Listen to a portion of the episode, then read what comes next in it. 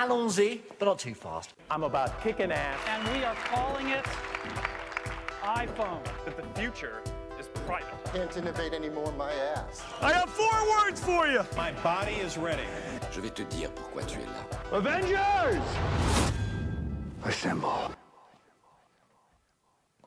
Bonjour à tous, pour cet épisode on va faire dans l'originalité, on va vous présenter nos tops et nos flops de cette dernière décennie et surtout nos attentes pour 2020.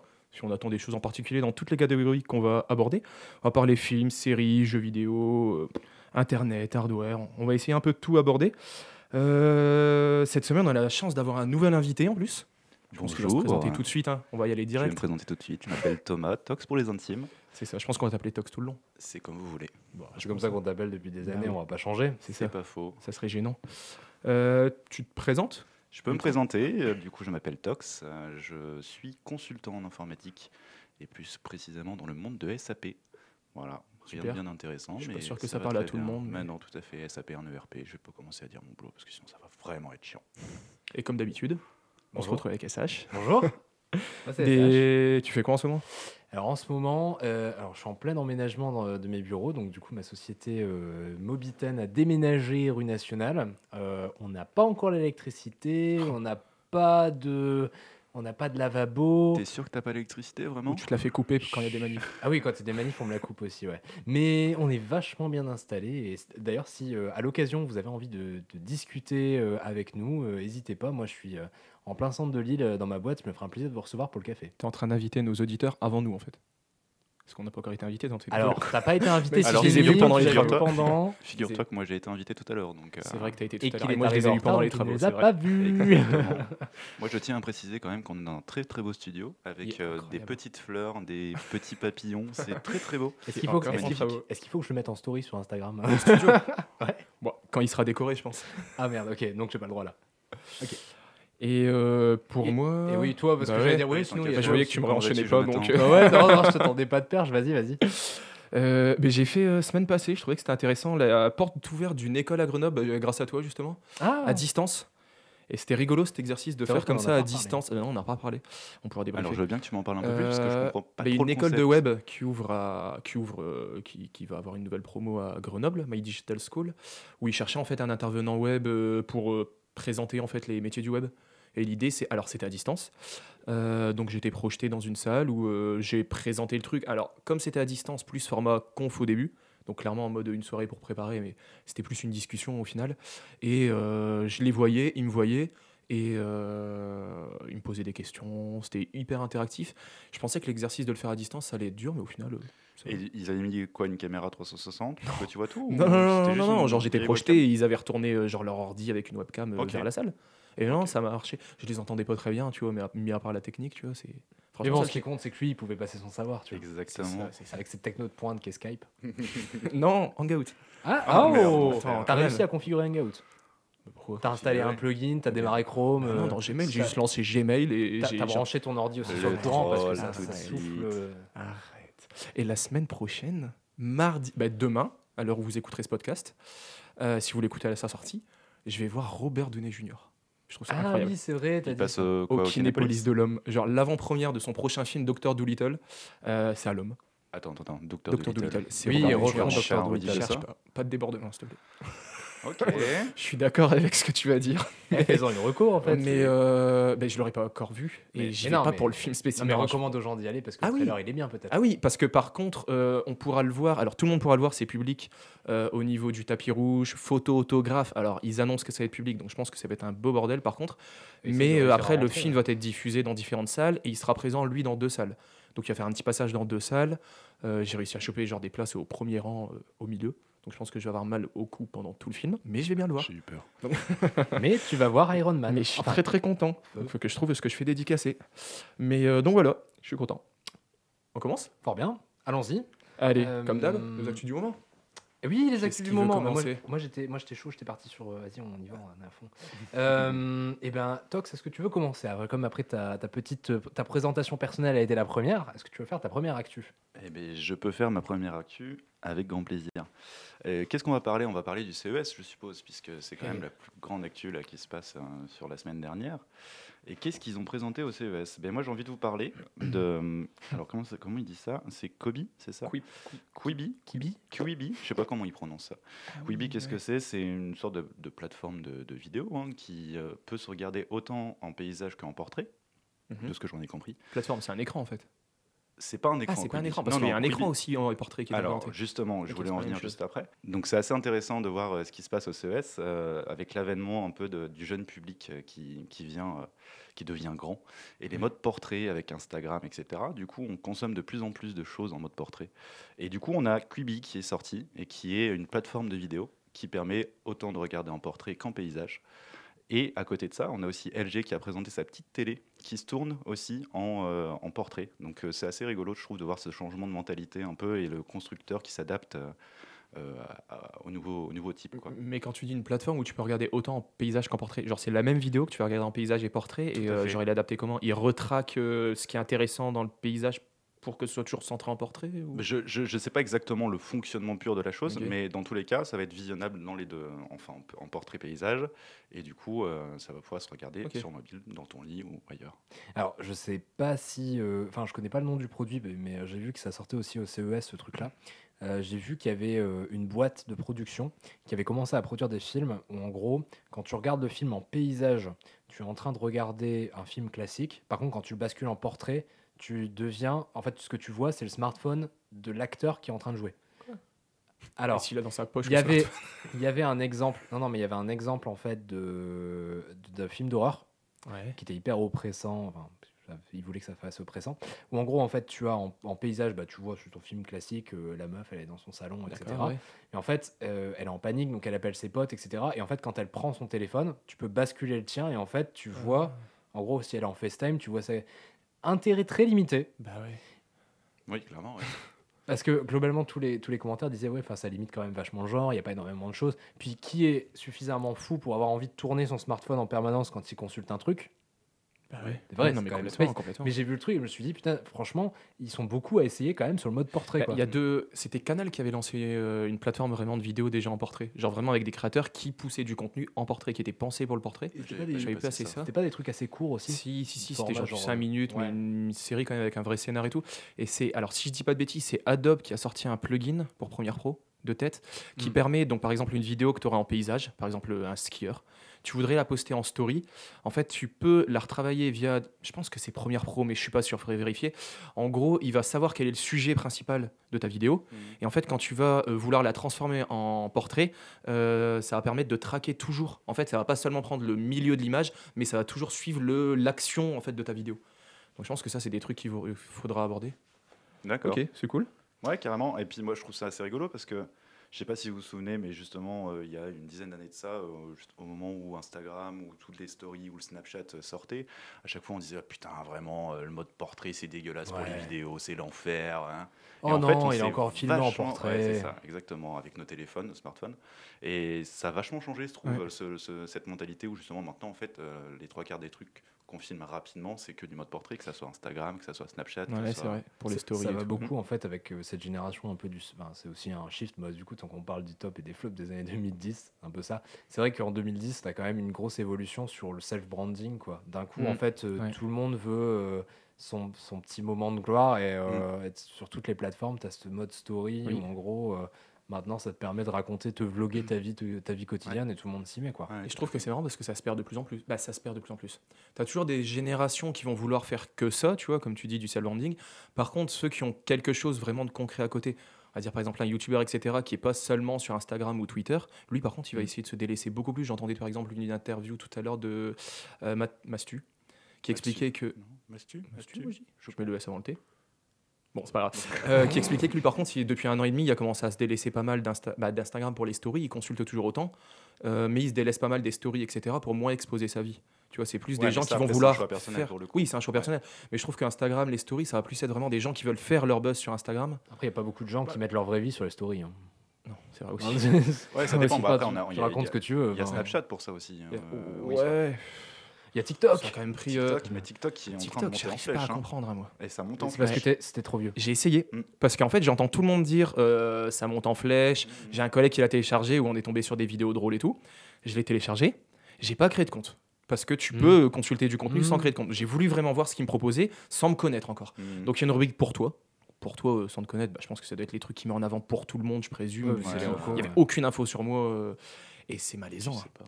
Non, bah, non, bah, vu ce qu'il Ça m'a dépend- proposé, euh, je ça sais pas comment il y aurait pu avoir des trucs chelous. de qui tu regardes. Bah non, pour toi. Donc en fait, c'est vraiment t'installes l'application, Oui, t'as un feed d'actu. Je sais, euh, mais en fait, ça dépend en fait, parce que je, je pense qu'aujourd'hui, euh, en- c'est c'est un truc très asiatique déjà TikTok. ouais. Enfin, c'est un- c'est vraiment fait sur le marché asiatique. Les, quand tu vois les vidéos qui sont produites sur TikTok, des fois, tu fais. Ouais, les vidéos asiatiques, pour le coup, ça me fait rire hein, généralement. Mais Hmm. là, c'était surtout des vidéos de, de gamines. euh, genre les trucs, tu crois que j'ai 16 ans, 17 ans, 18 ans, bah en fait j'en ai 9.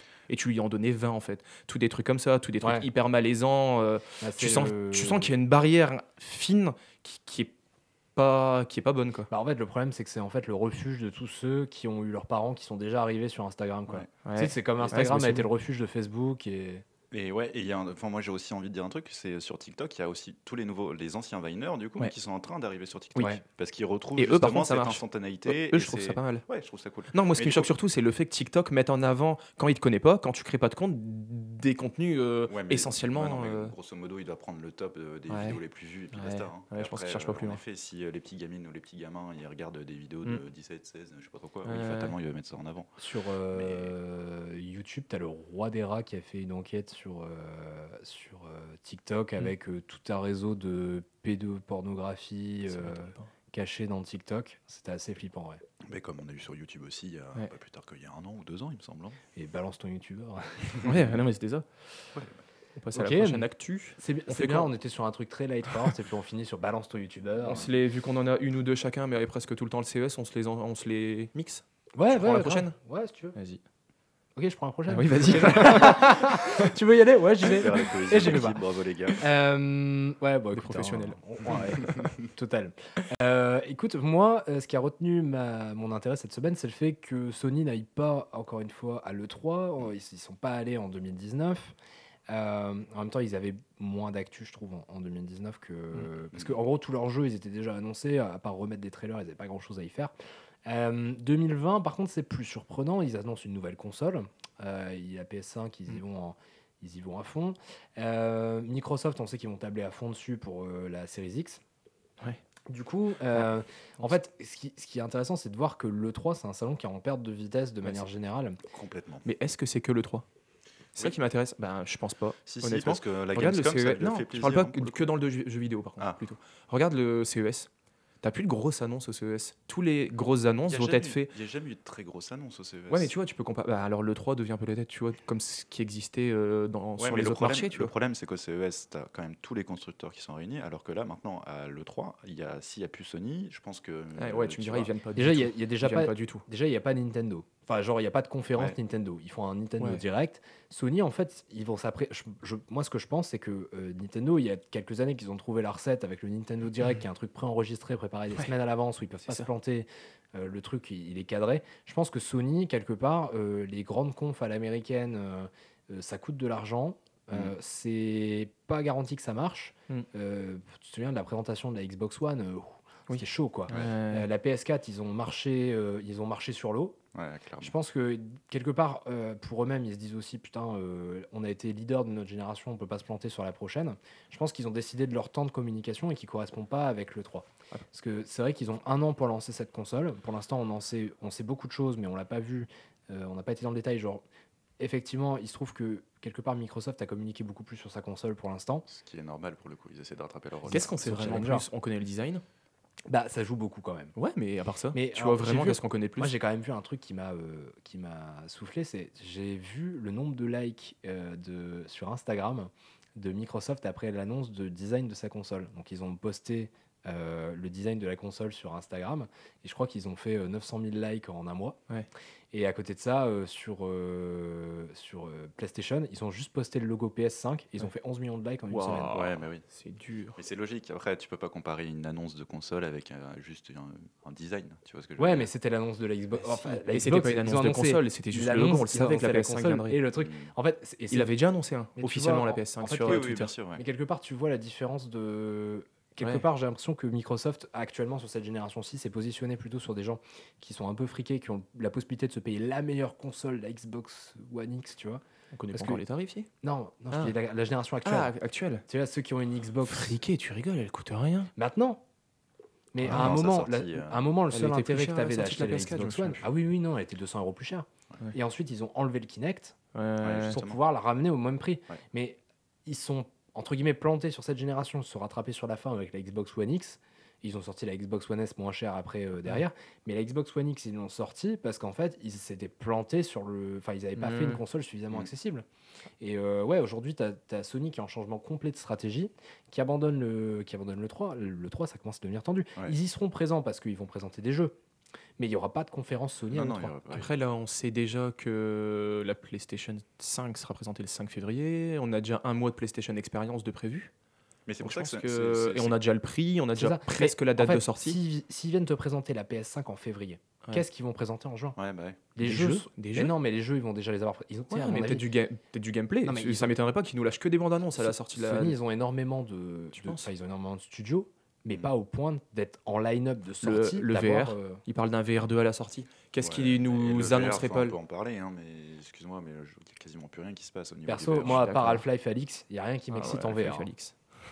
Ouais, j'avoue que j'y joue pas non plus beaucoup. Bah mais euh, c'est vrai. Donc ça a Je fait pas. en effet un, un gros boom là, sur les deux dernières années, mais là maintenant, je- pour moi, c'est complètement retombé. Et même au CES, hein, justement, ils en parlent, parce qu'avant, justement, au CES, tu avais quand même pas mal de trucs en VR. Là, il y en a de moins en moins aussi. hein. Ouais, ouais. Peut-être plus du niche, peut-être peut-être plus du B2B. On n'est pas, on n'est pas ou- prêt. En fait, la VR, sous sa forme actuelle, avec le gros casque, le gros casque, on n'y est fait, pas. ouais. Le jour où on aura une VR euh, lightweight, Ils ont présenté des lunettes, je sais pas si t'as vu. C'est pas, c'est pas Panasonic qui a présenté ça? Pas vu. Euh, C'est vraiment des lunettes. Genre, t'as des grosses lunettes un peu à la spe- Ah ouais, les si, spectacles. mais c'est dégueulasse aussi. Non, ça va par rapport à un casque. Tu te promènes pas avec. Oui, ouais, non, Donc, c'est vraiment des lunettes où, au niveau des yeux, évidemment, t'as quand même un gros machin euh, Ouais, bah qui ouais. t'englobe le- l'œil, quoi. Mais actuellement, en Et fait, euh, mais euh, c'est pas un gros casque à mettre sur les Oui. oreilles et connecter à un fil. la VR, on a deux problèmes. Le premier problème, c'est la puissance de calcul. Il faut bien la mettre quelque part. Mm. Tu... on va la déporter. faut- voilà. Et le deuxième problème, c'est du coup, si tu veux avoir la résolution qu'il faut pour pas avoir la nausée et que ce soit correct, etc., il faut que ce soit, faut avoir un débit suffisamment euh, puissant en, sans fil ou enfin de la Ouais, manière ouais. dont tu connectes tes machins. Et alors après, en plus, tu l'as dit, le prix, putain, ça coûte Ouais. cher. Ouais, mais ça m'étonnerait pas, tu vois, que genre Microsoft annonce un casque VR avec tous les calculs faits dans le cloud, où le Ouais, casque c'est juste Moi, un truc de streaming, et, au moi, Microsoft est le- capable de le faire. Plus Microsoft que Sony, je pense. Bah, Sony, elle a pas, Sony a absolument aucune compétence technique pour Ouais. lancer un service de streaming C'est déjà. ça. donc, euh, Donc, Mais c'est vrai euh, que Microsoft, il y a Azure, il y a tout ça. Donc Ah bah ont ouais. les- ouais. À voir, ok, cool. John, tu nous Ouais, parles CES ouais, ouais. euh, une annonce euh, qui m'a intéressé. Bah, deux annonces en fait sur les- le futur de ce qu'on pourrait retrouver dans les téléphones. Une boîte française qui s'appelle App2You, euh, en fait, qui fait du retour haptique 3D. Euh, donc en fait, l'idée, c'est de pouvoir vraiment ressentir au toucher de ton écran euh, le, ce que tu touches en fait, le matériau que tu touches. Par exemple, ils sont capables de reproduire si tu touches du bois, du métal, du plastique. Ça se présente sous quelle forme? En fait, c'est alors avant c'était euh, quelque chose de plusieurs centimètres d'épaisseur ou plusieurs millimètres, je sais plus. Il avait expliqué. Là, ils sont, ils ont été capables d'atteindre le micron. Faudra regarder les specs exactement, mais là, c'est à peine toute la technologie sont capables de l'embarquer à peine dans l'épaisseur d'un protège-écran. C'est quoi Ça t'envoie ça t'envoie un choc électrique Non, non, non, c'est du retour haptique, donc de la vibration comme. euh, C'est juste la vibration. bah, c'est ce le- qu'ils expliquent euh, dans la vidéo. On va pas rentrer dans les détails techniques. Ouais, un peu du mal à Euh, comprendre. mais euh, donc en fait, au niveau des sensations, tu peux, par exemple, la démo qu'ils font au CES, c'est tu caresses en fait un poisson Oh. et tu ressens vraiment écaille par écaille dans le sens que tu caresses. Si tu remontes les écailles ou si tu redescends en fait. Et alors malheureusement, évidemment, j'ai pas pu essayer. Par contre, tous ceux qui ont essayé, j'ai vu, ça paraît incroyable. À l'utilisation vraiment dans les smartphones, tu peux retrouver par exemple tout ce qui est les toggles euh, des, des menus. Oh, c'est suffisant euh, sur l'iPhone actuellement. Tu hein. peux avoir tout ce qui est par exemple même des gâchettes dans un jeu de shoot, des sensations euh, de clics gadgets, sur un écran. J'ai vraiment du mal à voir comment ça se présente en vrai. Parce Non, que, non, mais attends, euh, le vrai des business model, des passe complètement à côté. Vendez la licence à Jackie et Michel. Non mais oui, ah oui, mais- d'accord. Ah, tu mais, vois, euh, moi, je, mais je vais en- je vais les conseiller, moi. mais je pense que c'est euh, ouais, tu peux quand même vachement changer la perception que tu as de toucher l'écran de ton smartphone pour le coup. Donc euh, non, je pense que ça peut être une un truc. Moi, c'est un truc que j'ai envie de voir dans mon futur téléphone. Je sais Ouais, pas vous. À retrouver sur le Galaxy S. Moi, sur euh, le téléphone, je pense pas, mais sur, euh, je sais pas, des, des plateformes tactiles un peu plus grandes, genre une table, euh, etc. Ouais, ça peut être rigolo. Ouais, mais tu l'utiliserais une table? Parce qu'elle a ça Bah non, mais ça va être un plus. Enfin, Ok. même sur ton téléphone, tu vas pas l'utiliser parce que. Bah non, mais je l'utilise déjà justement mon téléphone. Ça pourrait être un peu un game changer, euh, un truc, Ouais. une nouveauté, tu vois, que juste euh, plus fin ou plus grand écran, tu vois. Ouais, je sais pas. Moi, je- je- j'ai un peu pas du mal à convaincu voir. Le... Non, je suis pas convaincu. du Faudrait tout. essayer. Ouais. Ah, c'est à ça. Essayer. sent, ça sent le gimmick ce truc. Tu sais, le, le gimmick, quoi, le truc que on dit, Eh, en plus on a mis ça dans notre téléphone. Ouais, non, c'est ça, c'est ça. Dans un je vois téléphone, plus- tu je vois. vois plus ça Après, comme je sens euh, genre Google qui le met en premier et que ça fait un flop comme le euh, capteur Comme euh, tout le reste, ouais. qu'ils ont mis euh, dans le dernier. là. T'avais une deuxième annonce du CES. Ouais, une super annonce. C'était quoi Un truc incroyable. Ah oui Je vais vous parler de Patato. Patato, la première patate connectée. C'est Fait par un petit français. Alors qu'est-ce que c'est Patato? C'est une petite patate où il y a une petite antenne Bluetooth que tu peux relier à ton téléphone.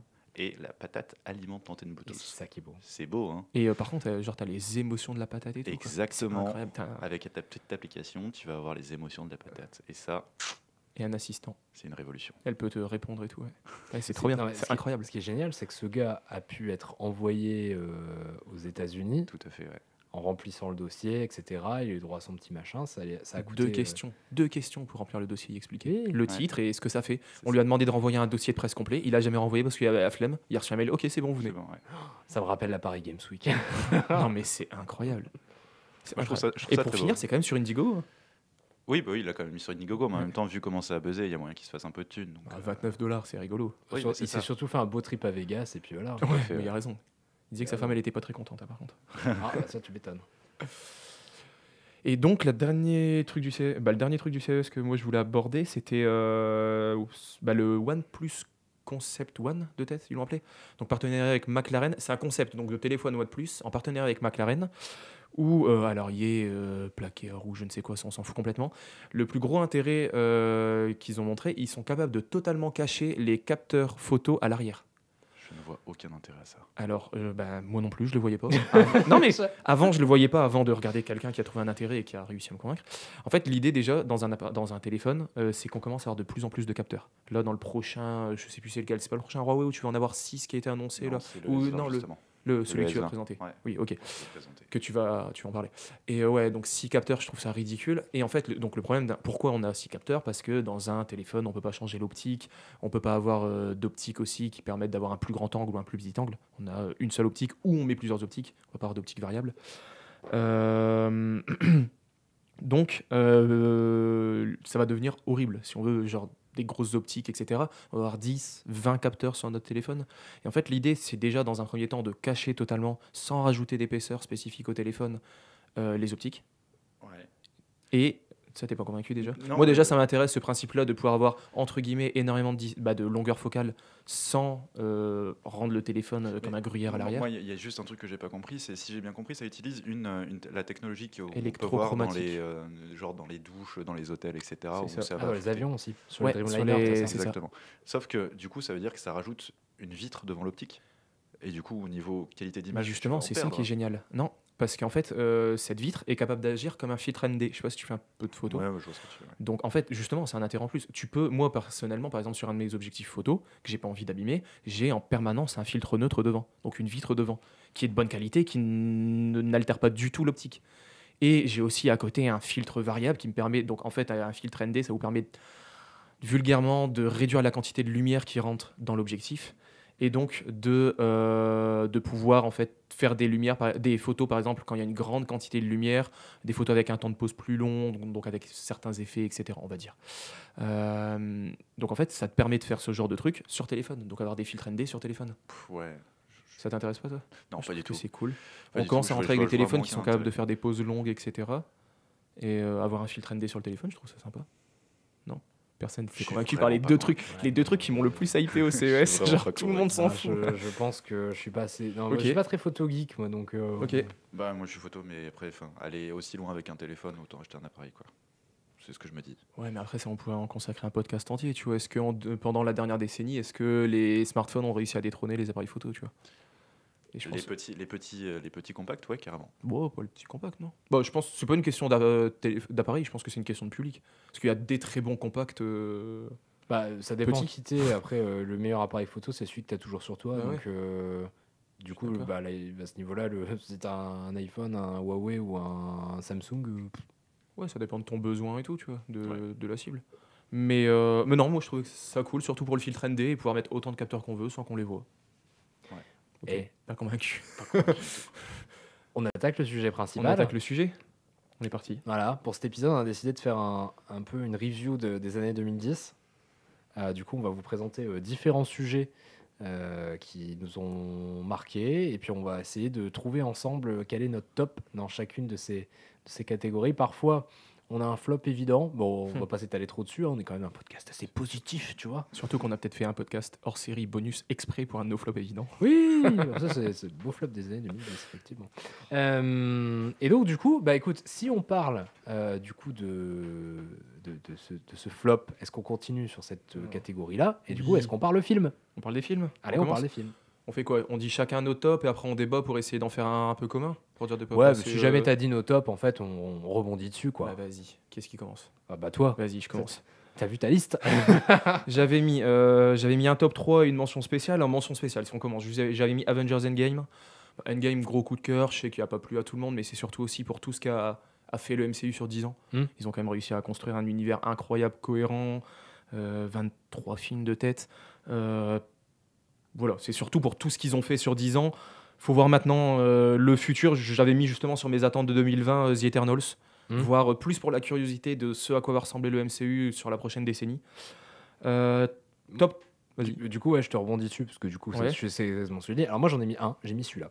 Parce que... Ah, t'as mis que celui-là, toi Eh ben ouais, parce Bah, que alors et on va, je vais te dire un truc. Pour moi, c'était un AV. Mais pourtant, je mets pas en flop, je le mets en top. Ah, c'est oui. bizarre. Euh, je le mets en top parce que pour moi, ça représente en fait tout un shift de la culture geek euh, de, ces dix dernières années. Euh, Le geek, c'est devenu le nouveau chic. Euh, tout le monde est un peu geek, tout le monde va voir euh, les Marvel au cinéma, euh, c'est consensuel, ça plaît à tout le monde. Enfin, je veux dire, en gros, sur 80% des gens à qui tu parles, ils vont voir les films Marvel, ils adorent. Et aujourd'hui, c'est quand même les plus gros, les films qui rentrent le plus de cash chez Disney Ouais. pour une bonne raison. Ils sont Sept très bien faits, très bien Sept produits. films ont dépassé le milliard en 2019 chez Disney. C'est quand même dingue. Incroyable, incroyable. Dingue. Le, le build-up, pour ce film a été énorme. Les retours, les, enfin, la plupart des gens ont adoré ce film. Moi, Ouais. j'ai pas aimé, c'est très personnel, mais je, je- je ne peux que constater que tout le monde a adoré. Après, tu me dégoûtes, tu me dégoûtes, mais c'est pas voilà, c'est tout. euh. Et sinon, on n'aurait plus de quoi débattre. Alors, tu vas, pas te faire, tu vas me faire chier encore. Mais donc, du coup, ouais, moi, j'avais mis celui-là parce que je me dis, putain, rien que pour ce qu'il représente, en fait, finalement. Tu vois Pour, euh, ouais, mais justement, ce qu'il représente, ça peut être vu d'une autre façon. Parce que justement, je vais me faire un peu l'avocat justement de l'inverse de ce que je pense. C'est qu'il y en a beaucoup qui détestent aussi ce que représente le MCU. Notamment, c'était Scorsese qui avait déclaré ça. Le cinéma devient un peu une fête foraine sans, euh, sans vraie notion d'auteur, etc. dans les Oh, films. bah, Ça, c'est clair que c'est pas du film. Après, moi, ça me bon, dérange pas spécialement parce pas- qu'on regarde toujours de très bons films d'auteur à côté. On n'a pas, attendu le- pour tout le on monde. n'a pas attendu le MCU pour voir des films de merde. Enfin, Oui, je suis d'accord avec ça, hein, mais Enfin, c'est juste qu'il y a aussi des critiques ça- inverses par rapport non, à ça. C'est des blockbusters. Tu vas avec ton popcorn pour Mm. passer un bon moment. Tu vas pas pour réfléchir. Tu Ouais, débranches ton cerveau quand tu rentres dans un film Marvel. Tu vois, tu dis aussi tout le monde va le voir et tout, mais tout le monde ne le voit pas de la même façon, tu vois. Comme nous qui allons le voir, par exemple, moi je sais qu'à côté je lis les comics et tout. Par exemple, je sais que je vois des choses que tout le monde ne voit pas. Je suis pas le seul hein, évidemment à voir ça. Moi, je Et euh, par contre, il y en a qui peuvent l'apprécier juste comme ça, en découvrant le film au cinéma, même en n'ayant pas vu les autres. Ça marche aussi. Donc je Moi- trouve que ça, justement, c'est c'est intéressant. Moi, j'apprécie les films Marvel tant qu'ils me prennent pas pour un con, c'est tout. À partir du moment où il y a un scénario, même s'il est simple, qui Oui. tient la route et qui est pas, qui se fout pas de ma gueule, ça me va. J'ai l'impression que tu fais des pics à un autre film, mais. ça et Endgame, franchement, Endgame, euh, bon, il Ouais. y avait, il y avait un truc à pas faire et ils l'ont fait. Bah, go les gars. De quoi? Qu'est-ce que. j'ai dit le retour dans le temps, c'est complètement Ah. stupide. Oui, oui. C'est magie, ta gueule, c'est magique. Je retourne Oui. dans le temps. Oui, je suis d'accord. Je suis d'accord. Voilà, ok. Je continue juste euh, mon top et après on se partage nos tops. Top 3, Shutter Island. Je sais pas, en fait. Pourquoi je l'ai mis? Parce que juste quand je pense au film de la décennie, bah, c'est lui que je pense à chaque fois en premier. J'arrive pas à trouver d'argument. Il m'a, je sais que je peux le revoir dix fois, toujours autant adoré. Je peux discuter dix heures après avec quelqu'un de ce film. Je passe un super moment. Je trouve qu'il voilà, il, il est incroyable.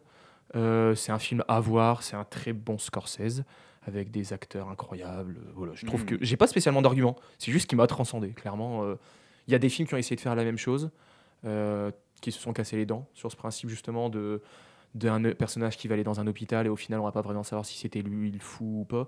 Un, un de mes livres préférés, si on avait fait une rubrique livre de cette dernière décennie, c'était Puzzle de, de Tillier, qui me fait penser beaucoup à, à celui-là aussi, où à la fin, tu- je vais pas dire à la fin, mais à la non, fin oui, tu, tu apprends des choses que lu, potentiellement, euh, je, vais, je vais arrêter parce Genre que je vais moi, spoiler le livre. hein. C'est le même principe. Ah, d'accord. Et Tu sais que j'ai vu après- ni l'un ni l'autre, donc c'est très bien, comme ça, ça me fait des trucs à découvrir. Moi aussi, pareil. C'est bien le Enfin, film. Shutter Island, j'ai vu pour le coup, mais. Shutter Island, tu- C'était bien Ouais, Ah ouais, je moi j'ai bien aimé. le voir. mais je, je- je- après, je, je, je le mettrai pas dans mes tops euh, pour le coup de la décennie. Non, non, non, non, c'est un très très bon film, ça c'est clair. Mais c'est, je trouve ça difficile de, de, de mettre des tops de films. Bah oui. euh, Mais je pense que c'est pour ça qu'il faut qu'on balance nos tops et qu'on débatte Ouais. après. Vas-y, vas-y. Top 2, alors j'ai mis Coco et c'est avec Gad Elmaleh, ça, non non, pas du, pas du tout.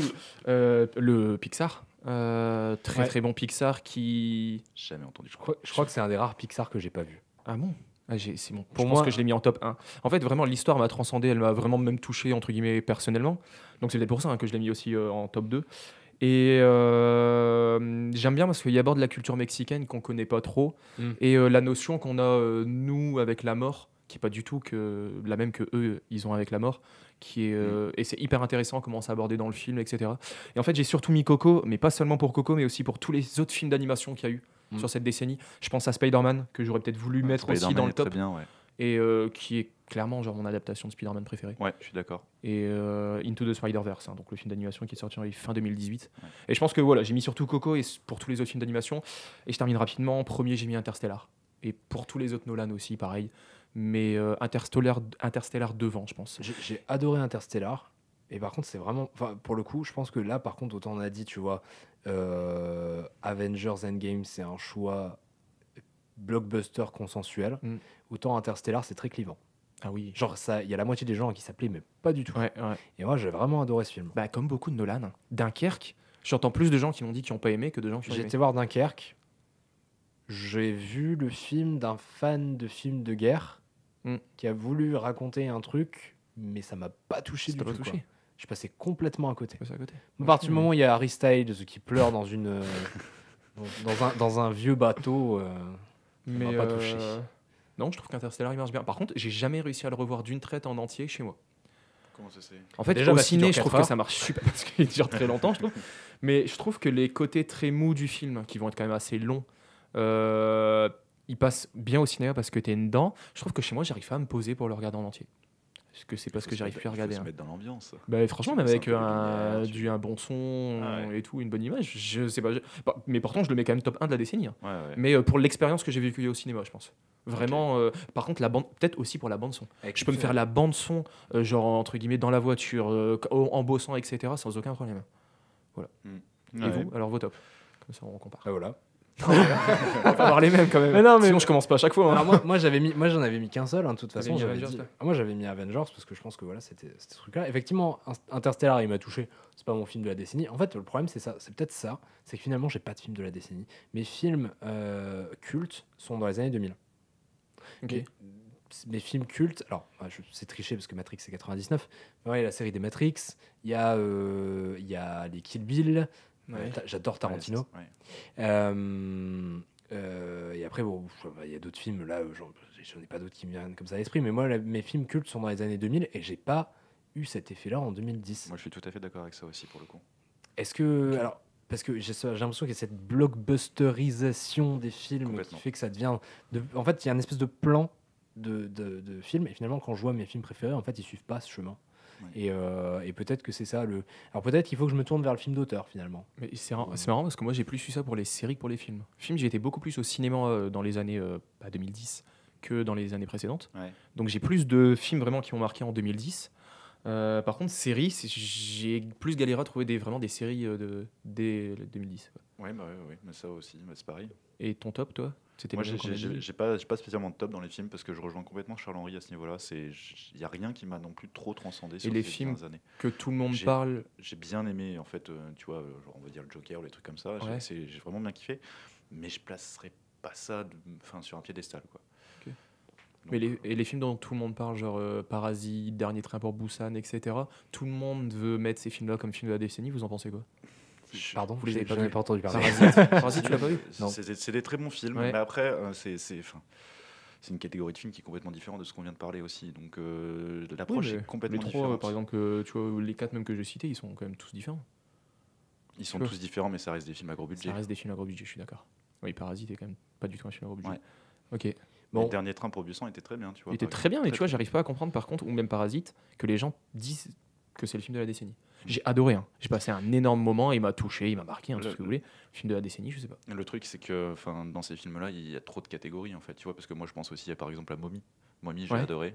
vraiment. Et- Euh, Dolan. Ouais. Oui, tu m'as fait peur. Genre euh, le truc avec Tom Cruise, euh, qu'ils ont refait le remake. que c'est Mais si, ils ont fait un remake de la Ils ont fait un momie. remake de la momie avec Genre, Tom euh, Cruise. le vieux film. Et t'as dit ça, j'ai eu peur. que tu Je l'ai vu sur fasses pas. TF1 à Noël. Quelle horreur.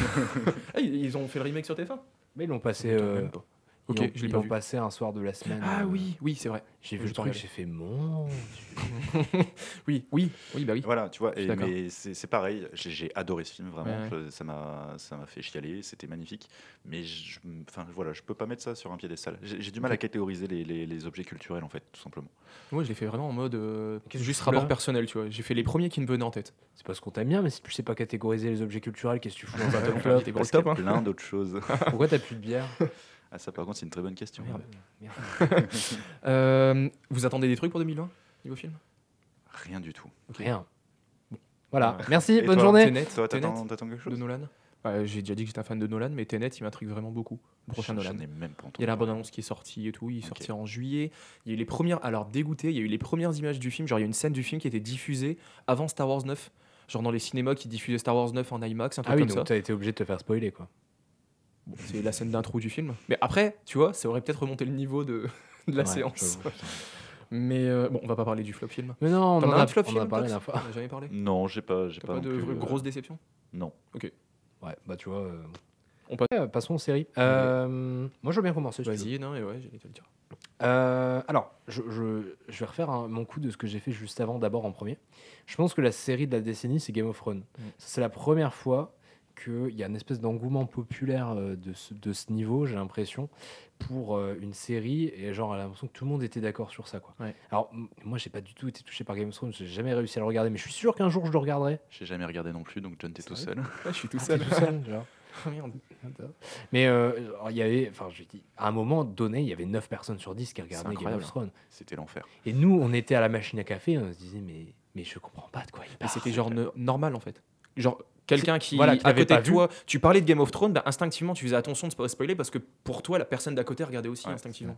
Et, Ouais. et le truc, c'est que du coup, est-ce qu'on peut avoir une, une pensée pour tous ces, ces, ces mégaoctets piratés? Oh, mais Ouais, punaise. clairement. Parce que personne n'a payé pour regarder Game of Thrones. C'est- Personne. Oh, euh, bah non, ah non, payé non. Ah mais non. la dernière saison j'ai regardé en légal parce que tu Avec pouvais prendre genre un mois offert et genre j'ai pris moins un mois offert. Non, Mm. bah si j'ai pris un mois offert. Mika que vous avez vu la dernière fois Ouais. dans un autre podcast avait pris un mois offert, on s'était passé les comptes. Ah, Voilà. C'est pas con ça. Mais au final euh, j'ai pas piraté. Ouais, ouais, ouais, ouais.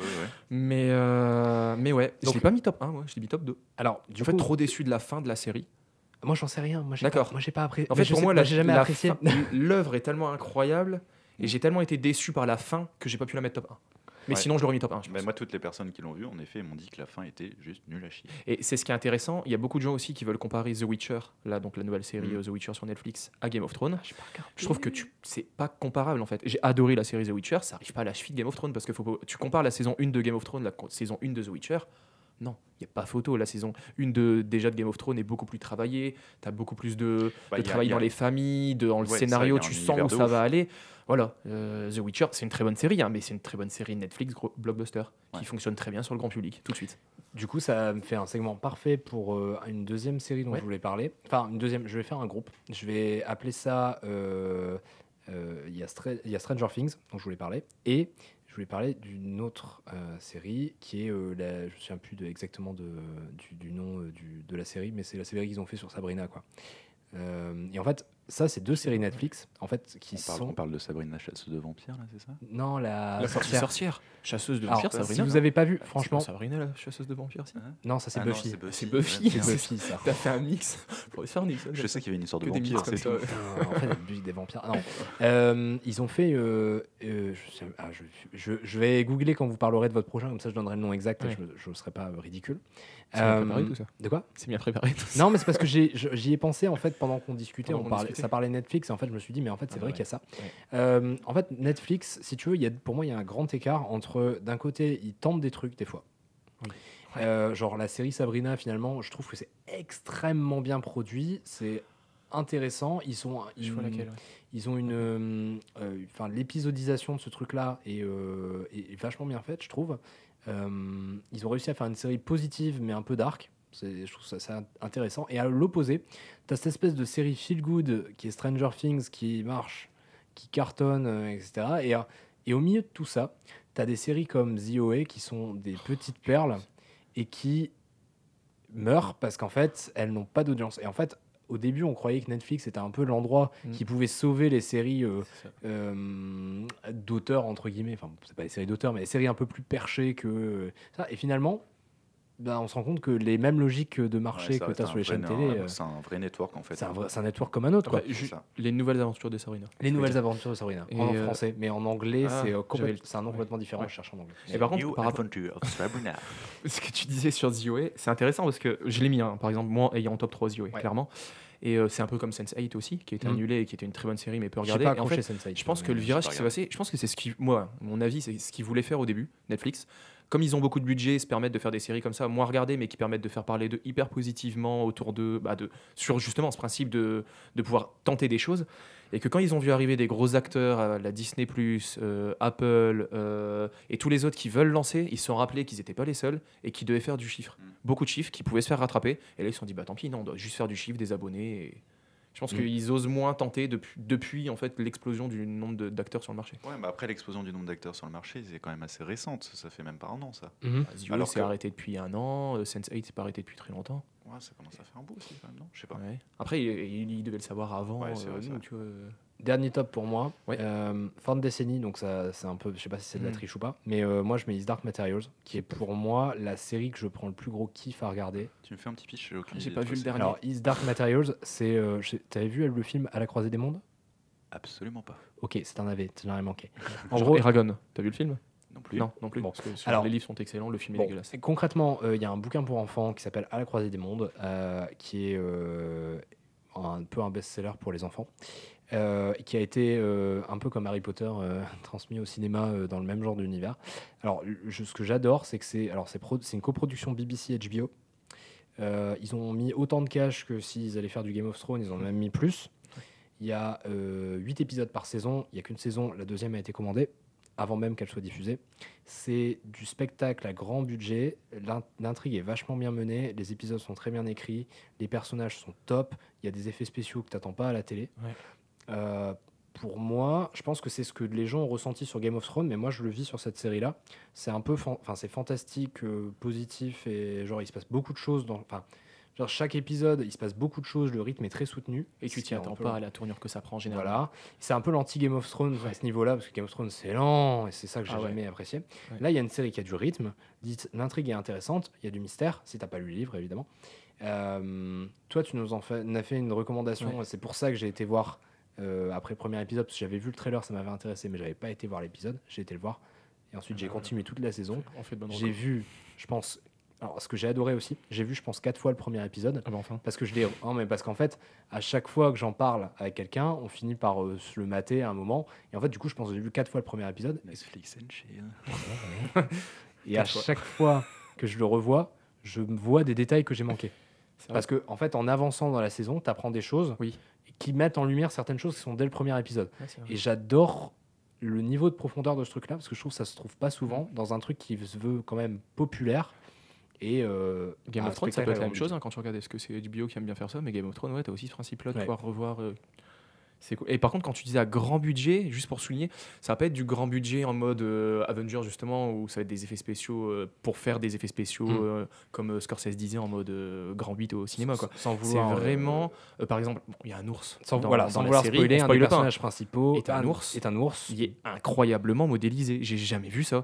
Et dans Game of Thrones, quand ils avaient peur que John dise adieu à son loup et qu'il osait même pas aller le caresser, et que tout le monde l'a clashé parce que Game of Thrones n'avait pas assez de budget pour juste Mm. faire l'animation de John qui caresse son loup, et ben là, euh, pff, Bah, la- l'ours la- fait des trucs de fou. L'ours fait des trucs de fou, l'actrice principale monte sur l'ours Ouais. et t'as pas l'impression que c'est de la CGI quoi. C'est ça. Et c'est pas C'est- juste, voilà, c'est pas juste du budget pour faire des explosions. C'est Les, les plans, on, on voit qu'il y a des plans qui ont été tournés, euh, je sais pas où ça a été tourné, mais ça a l'air d'être Oh. tourné partout dans le monde. Ouais. Euh, Bon, chaque, ép- l'Angleterre. Après, tu sens ouais, mais chaque, chaque épisode, en fait, t'as l'impression que la, enfin, que la scénerie est complètement différente. Mm. L'ambiance des couleurs, Ouais. de, de la culture, des recherches, en fait, t'as l'impression de voyager à chaque épisode. Qu'est-ce que c'est Ça, j'aime bien. aussi. Et donc voilà, c'est mon. De quoi? Même la Chiotte, en fait, elle joue pas dans. Ah, c'est l'actrice principale. Voilà, elle joue pas dans. Ouais, mais elle joue pas comme beaucoup d'actrices euh, jeunes où on va bien aimer le côté euh, naïf, le côté innocent, etc. Où voilà, ça va être gentil. Elle est hyper mature pour, euh, pour son âge et sa façon de jouer. C'est celle qui jouait X23, on l'avait dit, dans, dans Logan. Mm. Et Daphne Keane. Et non, elle est incroyable. Voilà. Ouais, j'adorais aussi. J'ai pas vu le dernier, toujours pas top. J'ai vu que t'as as, une série, t'as deux séries dont j'ai pas parlé que j'adore. Oui, bah oui. Dis-nous, y dis-nous, Il y dis-nous. en a deux aussi, ouais, pour le coup. Bah vas-y, alors dis-le avant. Ah non, non, vas-y, Je vas-y, commence. Bon, mention spéciale Black Mirror. Ah ouais. Euh, parce que bon, voilà, j'adore ce qu'elle représente. Mais pas pensé je l'ai pas mis dans le top parce que j'aime de moins en moins depuis le temps que c'est arrivé sur Netflix. J'ai pas regardé depuis Bandersnatch. J'ai Ok, bah, je commençais déjà à moins aimer avant. Bandersnatch. J'aimais bien vraiment euh, quand c'était pas encore sur Netflix. C'est pas pour jouer à l'anticonformisme vieux con, hein, mais c'est juste que voilà, je trouvais qu'ils étaient mieux écrits avant, ou peut-être qu'on est moins étonné. Alors moi j'ai Euh. regardé, euh, alors j'ai regardé Bandersnatch et j'ai dit une connerie. J'ai regardé un épisode après. C'est un épisode où ils se mettent à baiser dans un jeu vidéo. Oh mon dieu, il m'a insupporté cet épisode. J'ai vu cette merde. J'ai fait. compris. Et pourquoi? C'est un vu. Black Mirror en fait Je l'ai pas compris. En fait, ils peuvent jouer en- dans un futur proche. Ouais. Ils peuvent jouer en VR, donc ils ressentent. euh, C'est les deux gars, les deux meilleurs amis Ouais. C'était mal fait, on aurait dit le, jeu- le film était Dead or faux, Alive. en fait. Ah ouais. Et j'ai essayé de montrer. Bah, je voulu, à un moment, j'ai voulu montrer Black Mirror à un pote euh, parce que. Ah, il faut pas qui, commencer qui est- celui-là. qui est de la famille en fait. Ouais. Et en fait, j'ai voulu montrer. Et en fait, et en fait, je me dis, ah bah tiens, il y a un nouvel épisode de Black Mirror, je l'ai pas vu. J'ai mis celui-là, j'étais gêné. Ouais, bah je me doute. ouais. Enfin, surtout moi. Enfin, Je suis d'accord. tu, tu- là, je me suis dit, non mais je te rassure, on n'est pas tous comme ça. Enfin, Non, non, moi, Euh, moi, ce que j'aime énormément avec Black Mirror, c'est vraiment le, le- c'est la réflexion qu'on va avoir à la fin de l'épisode. Il te met des Moi, je me souviens, ouais, c'est ça, t'as été grosse. Ah, tu t'as- et c'est lequel qui t'a marqué, ah ouais, tu, Moi, je pense qu'ils m'ont vraiment tous tous, marqué. ah ouais. Et je me souviens qu'à chaque fois que je regardais un épisode, je pouvais pas continuer directement après. Non. Il fallait que j'aille me fumer Ah, une petite clope, me poser un peu. C'est pour ça que je trouve que ça marche pas sur Netflix. Parce que sur Netflix, tu binge-watch. Ben non, Non. parce que moi, je les ai regardés Non, sur non, mais Netflix. Netflix, c'est le genre. Ah, tu les as déjà dès le début, t'as regardé sur Netflix? Ouais, j'ai- de- dès le début, Pareil. j'ai regardé sur Netflix. Ok. Et j'ai Ah pas réussi à euh, regarder. euh, avant. Je, je Netflix. devais me mater, tu vois, deux épisodes dans toute la soirée. Quoi, Ah pas ouais, plus. tu Et il y, a- y des épisodes, enfin, il y a des épisodes Ah, mais il y en a qui sont quoi. ultra Et puis, le truc, Bah, c'est le premier. quand t'es en couple chez Black Mirror, euh, ça finit toujours mal. hein. Ouais, ouais, ouais. Ah non, il y en a un seul où ça finit bien. C'est celui où ils sont dans la, dans la simulation. Parce que tu vois. Non, c'est Non, ah, mais C'est pas celui avec euh, l'application de rencontre? Si. Si, si, si. et en si, fait- si, si, il est cool celui-là. Oui, Il est, ouais, il est plus positif. C'est un de vrai. ceux qui finit bien. Mais alors, quand, Ouais. tu, quand il pense. euh, Bah, il est plus positif, mais il te laisse toujours passer un message quand même négatif sur la société. Ouais, Oui, oui, oui, sur le bien principe, sûr. sur le futur de la société. Troisième série, on en a parlé, The OA. Si vous avez pas vu, euh, J'ai pas vu, moi. euh, exceptionnel. En fait, je pense que soit tu adores, soit tu détestes. Mm. Euh, parce qu'elle est vraiment. Alors, la saison 1 est beaucoup plus bizarre que la saison 2. Euh, donc, faut accrocher dès le début en fait. La saison 2 est plus simple. Il te faut plusieurs épisodes pour comprendre le plot. Ah ouais. Quand, Ouais. quand t'as dit ça, du coup, t'as tout dit. Parce que du coup, en fait, tu regardes une série sans savoir ce que tu regardes. Mais même Ouais. à la fin de la saison 1, tu fais qu'est-ce que je viens de regarder? Et euh, voilà, je pense qu'il faut être transcendé par le truc. Moi, j'ai vraiment, vraiment adoré. Euh, voilà, faut rentrer dedans.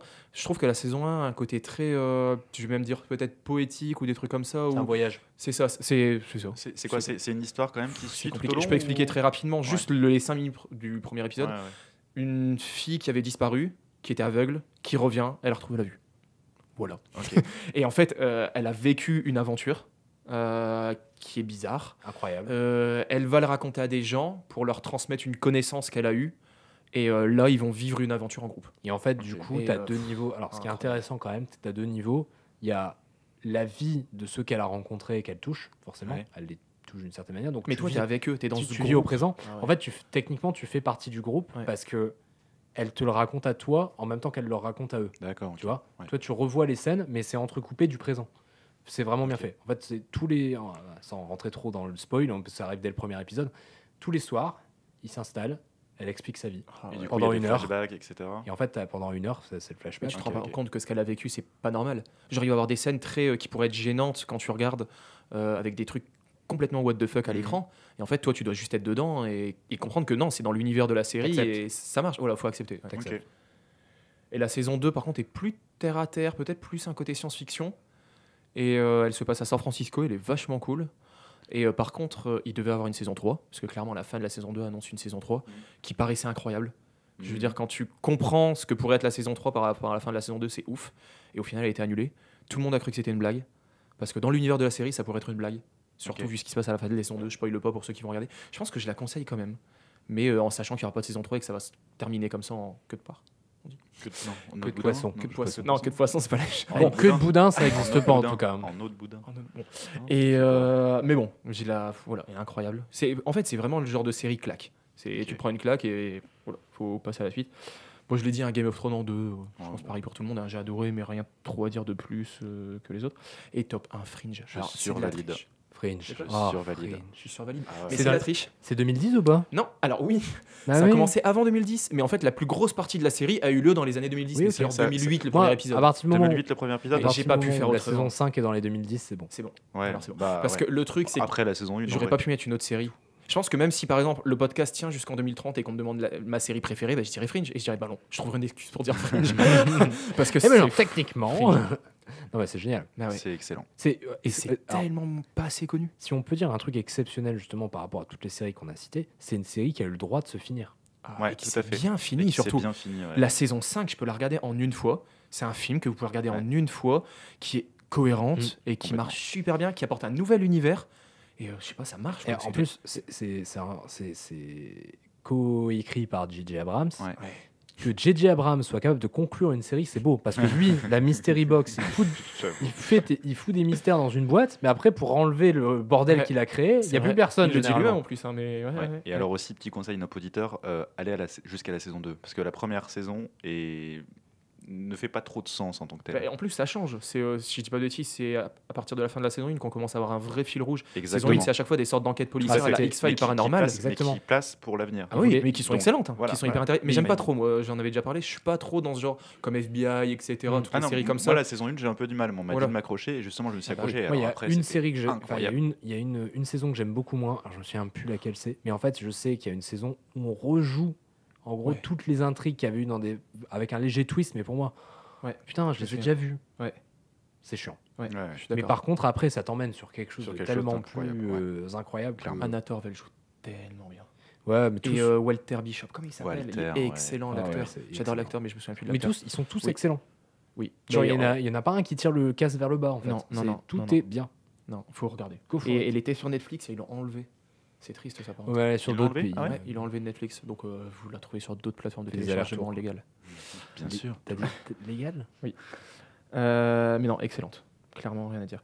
Des attentes, série, vous sur ou flop ou attente Et, ou et moi, j'ai pas le droit de dire sur ce que j'ai 2020, vu. pas du. Du Et t'as dit qu'on avait Bah les ouais, mêmes. t'as dit que t'allais en faire. Dit Ah non, t'en as faire deux, toi. Hein T'en as des différentes. t'as dit que t'allais en J'en parler. ai, j'en ai- Ah, j'en ai cool. deux en plus Bah à voilà, Ouais, t'écoute. non, merci les gars. Non, euh, moi j'ai une petite, une petite série, enfin une petite série qui ça fait maintenant longtemps qui, qu'elle date. Je pense qu'elle a commencé un peu en 2010, mais bon. C'est Shameless. Je sais pas si Oui, vous bah, avez déjà vu. jamais regardé, moi. Ouais, T'en parles tout le temps. Bah, T'en Ouais, parlais tout le temps. J'en ouais. parlais tout le temps. Euh, bon, j'ai pas regardé la dernière saison, mais euh, je pense qu'on est, on doit être à la 9 Waouh. donc euh, ça fait, ça dure. Je sais pas si vous connaissez, c'est une petite famille euh, des États-Unis euh, pauvre euh, qui euh, essaie de s'en sortir, grosso Ouais. modo. Le père est alcoolique, ils sont euh, six frères et sœurs, si je dis pas de bêtises, et il leur arrive plein de trucs. C'est un feel good, c'est tranquille euh, et c'est très très bien. On s'accroche énormément au personnage et enfin si je peux. Bon, maintenant ça fait beaucoup de saisons, mais si je vous conseille vraiment de regarder ça. C'est- On peut la trouver où? Elle est quelque part? Dispo Sur, sur internet? Non, mais genre elle est pas sur Netflix, Prime, euh, je sais pas s'ils idée. l'ont pas remise. Ok. Tellement de Euh, trucs sur aucune Prime. Vidéo maintenant que. Je pense, je pense qu'il y a les premières saisons sur euh, Shameless. En tout cas, au Canada, ils y étaient. Donc, je sais pas si elles sont en France. Mais VPN, sinon, voilà. euh, sur Netflix. Ok. Et le deuxième truc, bon, c'est un classique aussi, mais c'est Breaking Bad. Ouais. Voilà. Je T'as sais vu pas le film, du coup J'ai vu, euh, j'ai vu El Camino, ouais, et ça m'a fait énormément plaisir de retourner dans, dans cet univers, euh, parce que l'univers est tout simplement ouf et l'histoire est tout simplement dingue. Et t'as bien aimé comme un fan? Ou genre le film est bien?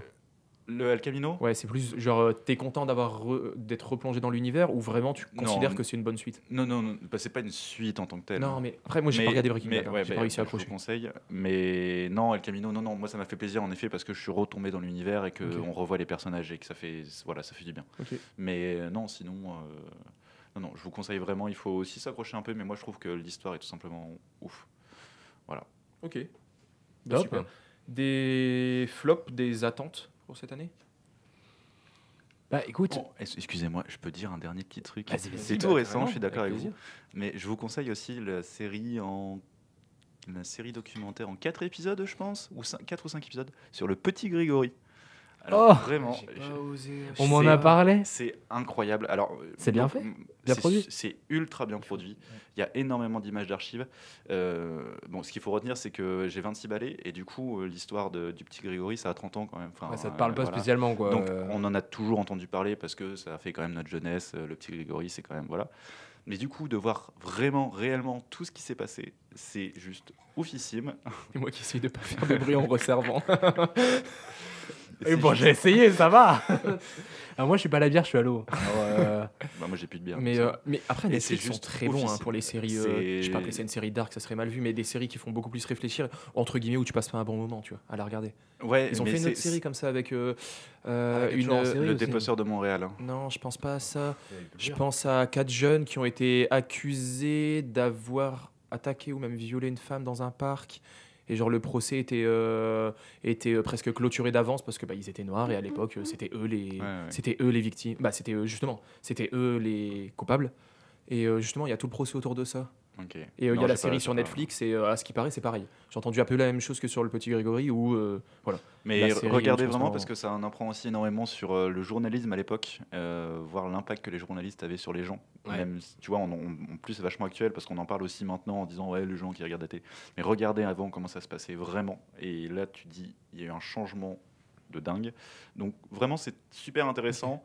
C'est un peu dark fatalement Eh parce bah qu'on oui. parle de la mort d'un petit gamin, mais ça vaut vraiment le coup d'œil et c'est ultra bien réalisé. Il y a quatre épisodes en plus c'est ça t'as dit 4 ou 5 il me semble. Ah, Je vais peut-être regarder. Ouais ça c'est ok. Ok bah, Voilà. merci. Ça fait penser que d'ailleurs, euh, il y avait un. Netflix a aussi fait dans le même genre une euh, série documentaire sur euh, Michael Jackson et des enfants qu'il aurait violés aussi. Je trouve que c'est Back to Neverland ou un truc comme ça. il Ah oui, c'est bien choisi nom. Ah bah tiens, tu m'étonnes. Ok. Euh, et ben même pareil, c'est- absorbant à regarder, que tu crois ou tu crois pas. C'est un, un truc à. Enfin, tu, re- tu regardes le truc de manière. Enfin, un peu Ils sont bons sur les séries quoi. side comme ça, même Ouais. les trucs sur les. Ils ont fait un truc sur le cosmos de tête, sur Ah ouais l'espace avec euh, Neil deGrasse Neil deGrasse, deGrasse, euh, qui porte la, bah, qui fait la voix off de la série. Ils ont fait Océan, euh, Notre planète, Notre planète et tout. Toutes les séries comme ça, ils sont bons pour te plonger dans un univers que tu connais Ouais, pas ouais. et que que t'avais pas spécialement envie de découvrir. Et au final, euh, tu t'en intéresses après. Ok. Attente, flop. Moi pas d'attente, je sais pas. Non. J'ai réfléchi tout à l'heure et je pense que j'attends le la saison 8 la saison 8 le final de The Undead la dernière saison de The Undead Si Je tu savais comme je m'entends. ouais je pense qu'il y en a beaucoup qui s'en foutent mais j'ai vraiment bien aimé la dernière je trouvais que ça devenait de moins en moins bien et au final la dernière est très bonne donc j'attends de voir le final Donc euh, c'est une bonne série à regarder si vous avez envie d'une série simple à regarder Euh, dans série, on met les animés ou pas? Ah genre Rick and Morty et tout? Non, Ah. les animés japonais, tout ça aussi. ah bah, j'ai pas fait de catégorie manga parce que je pensais qu'on n'aurait pas grand chose à dire non, mais nous. c'est pas manga. c'est- Oui, mais Bah, si, c'est manga, manga. mais culture si, mais oui. jap euh, Bah, cette, cette année, il y a la fin de l'attaque des titans.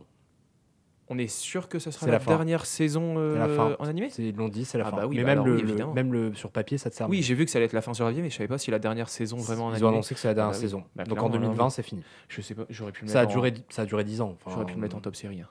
10 ans en animé, mais pas du Non, tout. non, non, le- Ah, le en papier. Ah oui, ouais. Ça a même commencé avant. Je crois que ça a commencé en 2007. L'animé, il est incroyable. Après, c'est pas le seul. Moi, y en a... Ah, on aurait dû faire une catégorie. Non, mais mm, par contre, on- enfin moi, ce que je, disais tout à l'heure que moi, ce qui me passionnait, peut-être- je suis peut-être bouclé hein, sur ça, mais du coup, ce qui me passionnait dans Is Dark Material, c'est que je revienne au début, et je me dis, oh putain, ils avaient pensé à ça. Oui. Sauf que, c'est sauf que Is Dark. Material, c'est facile. Il se base sur un matériel déjà écrit. Isayama, le créateur de l'attaque des Titans, il a écrit des trucs il y a 10 ans Ouais.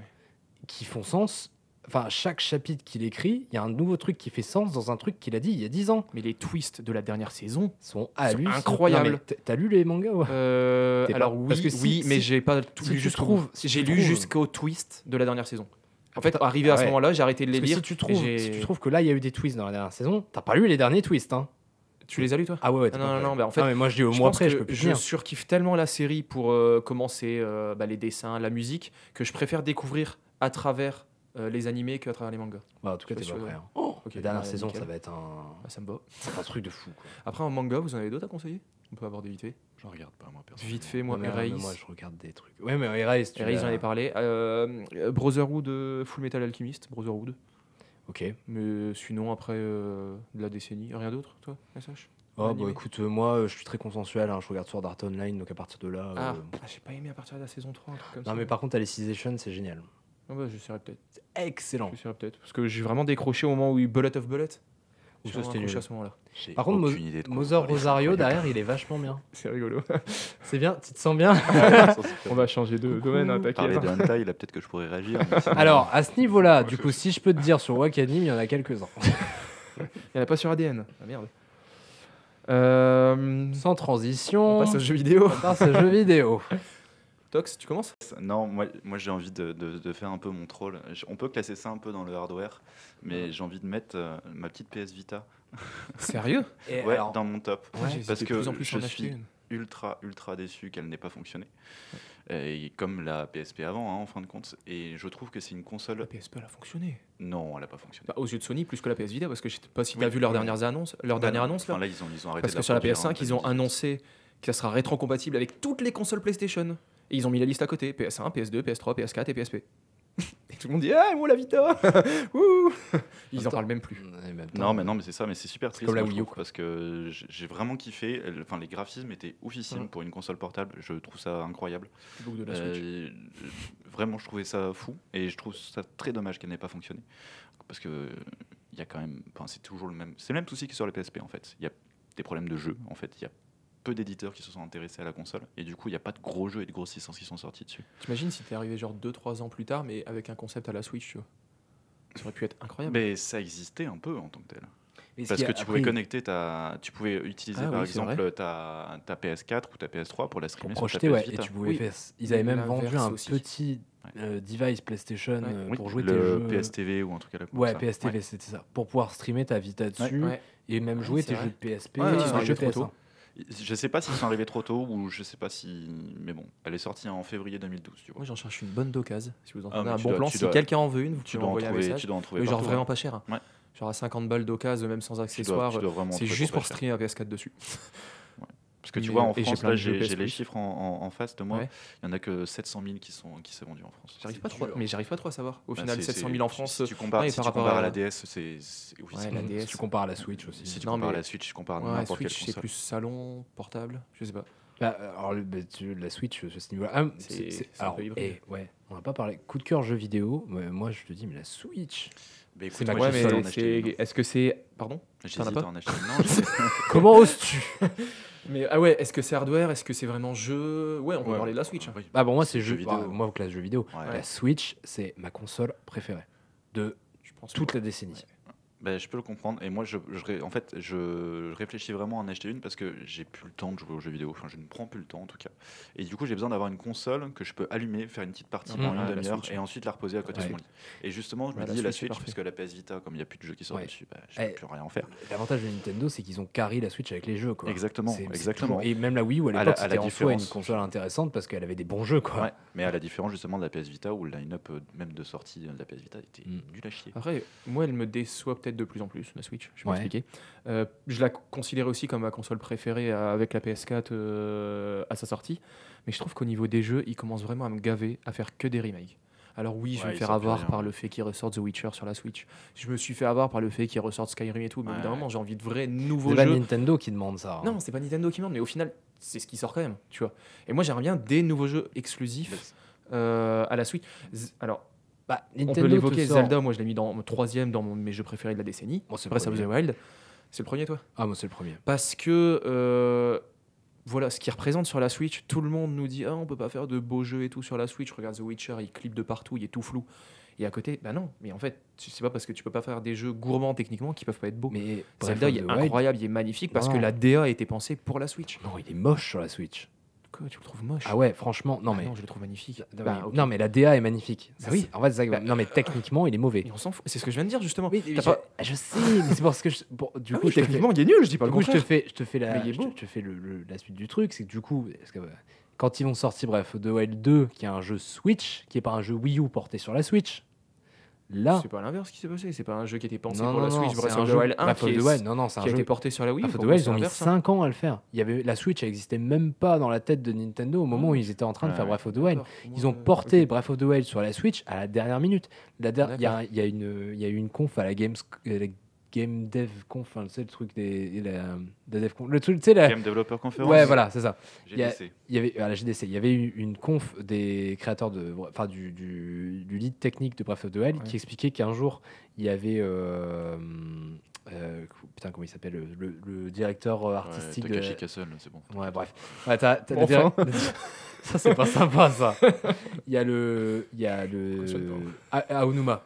T'as Aonuma qui, en gros, après une réunion avec, euh, avec Miyamoto et en gros tous ceux qui dirigeaient Nintendo à l'époque, a envoyé un mail à la team. Genre, euh, enfin, le, le jeu devait sortir dans trois mois. Il a envoyé un mail à toute la team en disant Au fait, on sort le jeu sur Switch. Youpi. Mais en fait, t'es en train de me dire que ton jeu de la décennie, Ouais. c'est un jeu Wii U. Ouais. Pauvre Wii U, quand même, qui est considéré comme la pire console de Et tous bah, les temps. tu ouais. sais quoi? J'ai adoré la Wii U. J'en ai une. Oui, mais euh, moi aussi, ouais, j'ai aussi un avis différent. je- Mais je alors, du coup, je te dis.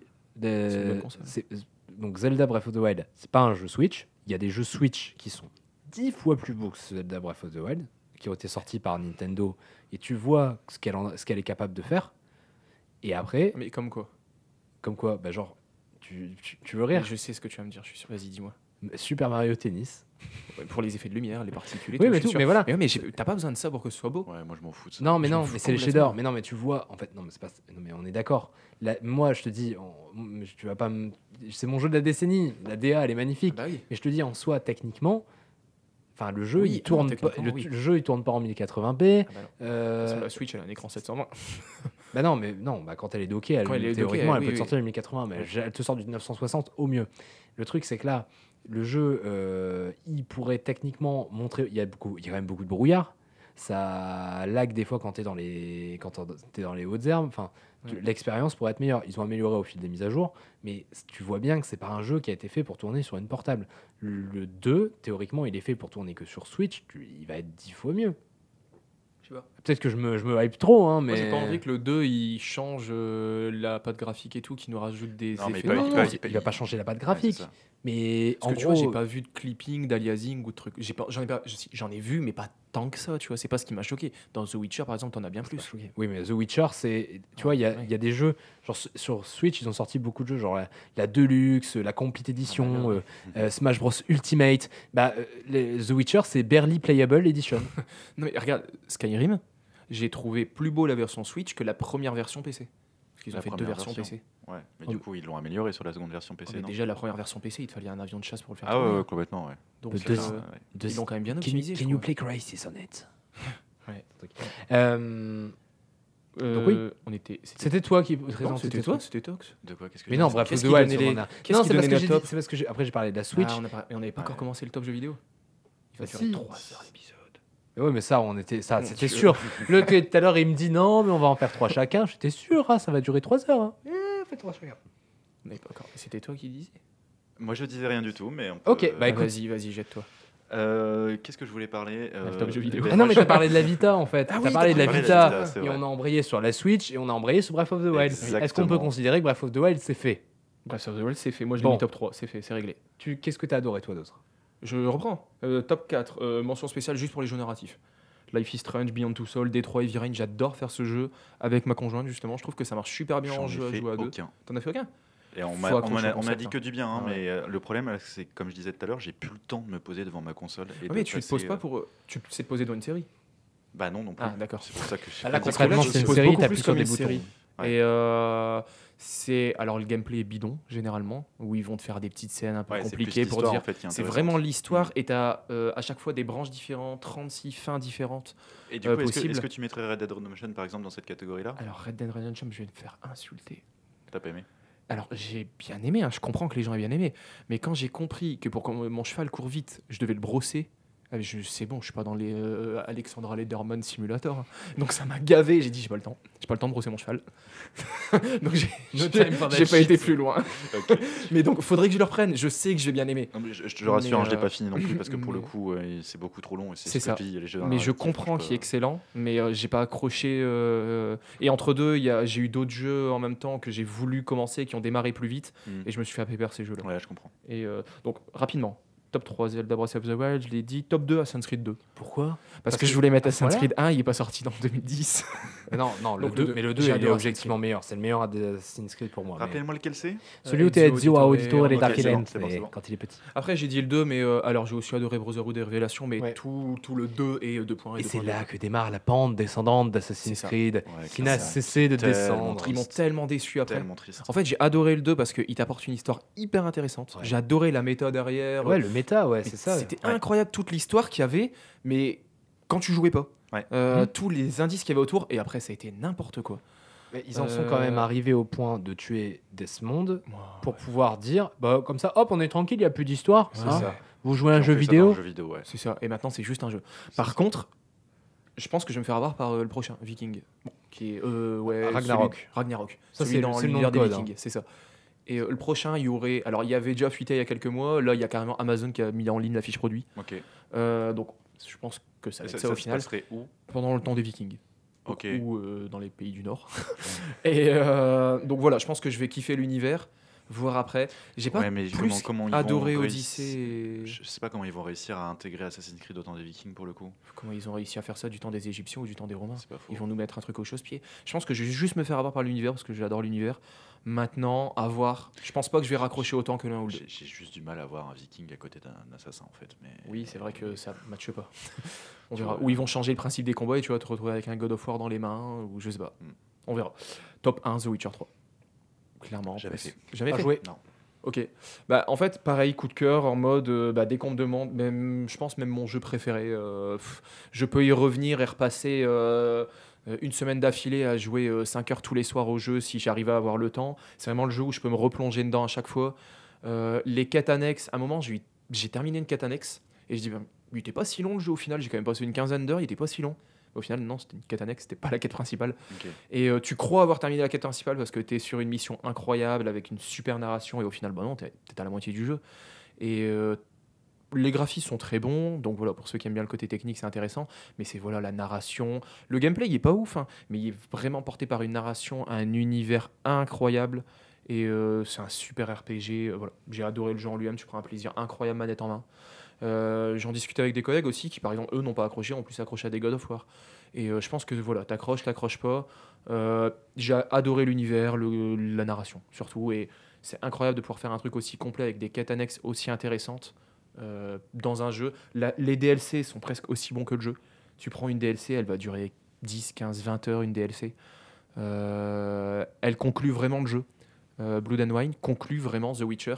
Et c'est rare qu'une DLC conclue un jeu. Généralement, ça va juste être pour te faire rajouter un peu de contenu après Mhm. un jeu déjà conclu ou tu sens qu'il pourrait encore y avoir des DLC après. Non, là, tu as une belle conclusion. Donc c'est cool. Tu penses que tu as joué combien d'heures en tout? Je sais pas et j'ai j'ai pas envie de le savoir. Je pense que je dois pas être à tant que ça encore, hein, peut-être 60-70 heures Ah ouais. par rapport à d'autres. Ouais, Moi j'ai poncé Zelda 100 heures. quand C'est- même. Ah, Zelda, je suis à plus. hein. Je suis à plus sur Zelda. Comment vous arrivez à trouver 100 heures? les Ouais, mais sur la Switch, tu vas te Bah, faire avoir. alors, ouais. Cherche pas, tu vas te faire avoir sur la Switch. Tu dis que tu veux jouer 30 minutes avant de te coucher, mais ah, qu'il est innocent. Ah bah il y a un temple sympa par là-bas, je vais y aller. Ah, Je vais aller voir ça. Et là, tu vois un truc au loin, tu dis, je vais y aller, je vais me déplacer. C'est beau, tu te promènes. Vraiment, Zelda, en plus, c'est beau, tu te promènes. Et c'est pas le jeu en plus. The Witcher, tu te fais facilement attaquer par n'importe quoi. Moi, ça me gave. Quand je peux pas me Ouais, promener. saoule aussi, ouais. Et bah, Zelda, non, en fait. Zelda, tu peux te promener, juste explorer, tomber sur un truc, euh, Au découvrir. tu te barres, hein. Au pire, ouais. Tu fuis. Et Ouais, il y euh, a donc un- voilà. il y a- ouais, il y a un autre jeu que, que j'ai pas noté que, j'aimerais beaucoup parler. C'est mon petit GTA 5 parce que j'adore Ah, la franchise GTA. Tu sais que je me suis demandé si quelqu'un allait en parler. Eh ben moi j'en parle. C'est un classique, hein, mais je, enfin vraiment, je kiffe cette euh, cette euh, cette série depuis le tout début. Euh, j'ai commencé euh, par les tout premiers. Et vraiment GTA 5 incroyable. hein. J'ai trouvé ça incroyable. Petit... Avec le multi, enfin il y a un truc qu'il faut aussi rajouter, c'est Rockstar merci. Le multi où ils mettent encore à jour des trucs Ouais, vrai, maintenant, alors que le jeu est sorti en Ils font du vrai 2013 contenu en plus. ouais. et Et c'est pas payant. gratuit Ouais. et c'est juste fou. Bon, en même temps, ils se sont fait une thune monumentale, je vous l'accorde. Mm. Mais il est sorti en 2013 et on a encore du contenu maintenant. Je trouve ça très très cool. Petit, petit message personnel à Olivier, si tu pouvais me rendre mon jeu euh, pour que je puisse euh, passer la première heure de jeu, ça serait sympa parce que je te l'ai prêté deux semaines après la sortie, je l'ai jamais récupéré. Alors, Olivier, c'est pour toi. Mais euh, t'as rejoué hein, à la première personne? Genre la question chelou. Non, J'ai essayé de jamais. rejouer à la première personne et j'ai pas vu ce qu'elle apportait. J'ai jamais joué à la première personne. Parce que j'ai essayé. Je me dis, bah, attends, intérêt. Et Ouais. ouais. voilà, j'ai pas vu ce Passer que ça sur les trottoirs de la ville, Et euh, en fait, salut moi, ce les je- filles non, mais ce que je pensais, quand ils ont sorti le mode première personne, je pensais qu'ils allaient détruire le game du LAVR en Je- je pense- sortant Je pense, GTA à la, je en pense VR. que c'est ce qu'ils voulaient faire à la base. Et pourquoi ils ils l'ont ont pas fait? Ils sont trop compliqués. Bah, je pense que Je c'est pas, maintenant qu'il y a la pas- première personne et comment est faite la première personne? Oui, mais ils n'allaient pas avoir un casque de VR qui allait re- reproduire aussi bien, je pense, les graphismes et l'ambiance de GTA. Ah, les graphismes, ils sont pas non plus. euh, Et il est beau, il est beau. Mais après, euh, la- le 2013, hein. PlayStation VR pourrait. Ouais, mais actuellement, il pourrait très bien. Ça mais m'étonne qu'ils sortent pas une mage en disant bah on est compatible VR. Oh, T'imagines? Je sais pas, moi ça me ouais, semble non, moi, ça me- incroyable. Non, ouais, je sais pas. T'imagines être dans GTA et tout ce que les gens font dans GTA en VR Ça s'appelle une côté- manif. le côté RP en VR. Ah, je sais pas, je sais pas. Ok. Je, je reste sceptique. Je suis sceptique. Ok. Ouais. Je sais pas. Pour moi, ça serait. Il pourrait me faire relancer vraiment GTA s'il sortait ju- juste une mise à jour en VR. Mais moi, c'est ma petite madette de Proust. euh, tous les mois, je me lance et puis euh, je Et joue joues, euh, pendant une demi-heure, une heure. Je m'éclate un peu, je vais visiter, Hmm. puis ça m'éclate. Je crois que dans les 2010, il y a un jeu que j'ai fait deux fois. Euh, The Last of Us. Ça m'étonne qu'on n'ait pas parlé.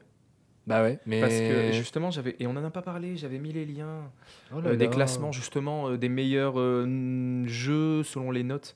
Ouais. Et euh, The Last of Us, alors pour PlayStation, arrive euh, jeu de la décennie. Après, Bah, on en a God of War, The Witcher, Grand Theft Auto 5, Il y a euh, le- Red Dead 2 et euh, Skyrim. Le Horizon. 2, le 2 est une de mes attentes de, de 2020. Il sort, oui, il sort bientôt, là, c'est ça Sorti hein sorti en 2020, ouais. Tu- pareil, il y a moi, j'ai plus de PS4 parce que je- je- j'en ai fait, j'en ai fait PS5. don. Euh, mais euh, je, je- c'est ce que je me dis, je préfère attendre la PS5 en fait. Euh, mais je me dis euh, donc. ai fait don. non, pardon. J'ai fait don. Euh, mais bah, du coup, j'attends euh, j'attends la PS5 pour pouvoir faire ça. Parce qu'il y a deux jeux que je veux faire. Je veux faire Death Stranding et je veux faire euh, du Kojima. Revends ta boîte hein, si tu veux faire ça. Mais je l'ai pas du acheté. temps quand même pour. euh, Ah oui, à ma boîte, je Oui, que ah la oui, boîte non, de jeu. non. Genre, euh, bosse plus quoi. parce que- Arrête, enfin, mets-toi au chômage quoi. c'est ça le problème, c'est que tu sais que là j'ai j'ai des- j'ai trois jeux Swift, Swift. J'ai trois jeux Switch sous blister. hein. Ah bah ouais. C'est quand même con. Ouais. Je voulais- j'ai voulu des One et en fait j'ai pas le temps. Ouais, bah, Pokémon, j'ai pas le premier badge. Et sortir Pas fait des DLC. Pokémon. My god, on n'en parle pas de ça, hein, la DLC de Pokémon. Ah, c'est super bien. Ok. Voilà, merci. dégoûté. On va Pas repasser un quart d'heure sur non, un mais débat. T'as- l'équivalent de ce qu'ils ajoutent sur les nouvelles versions, en- enfin t'as même plus que ce qu'ils ajoutent sur les nouvelles versions en général, sur les versions intermédiaires pour 30 euros ils vont, 60. ils vont mettre les Pokémon qu'ils avaient annoncés de base dans le jeu, qu'ils n'ont pas, eu le temps de mettre dans les temps. Mais non, mais les euh, dans Pokémon qu'ils ajoutent au. Pokédex, on s'en branle. Ce qui compte, c'est l'aventure supplémentaire qu'ils rajoutent. À voir. Ils rajoutent presque 20 heures de jeu supplémentaires parce qu'ils ont Elle est jamais fait sur les cristals Non, c'est en préco. Ah, mais euh, on sait pas encore vraiment. euh, Ils ont annoncé qu'il y avait 15 à 20 heures de jeu par DLC. Ok. Donc On ça se prend. Enfin, On verra.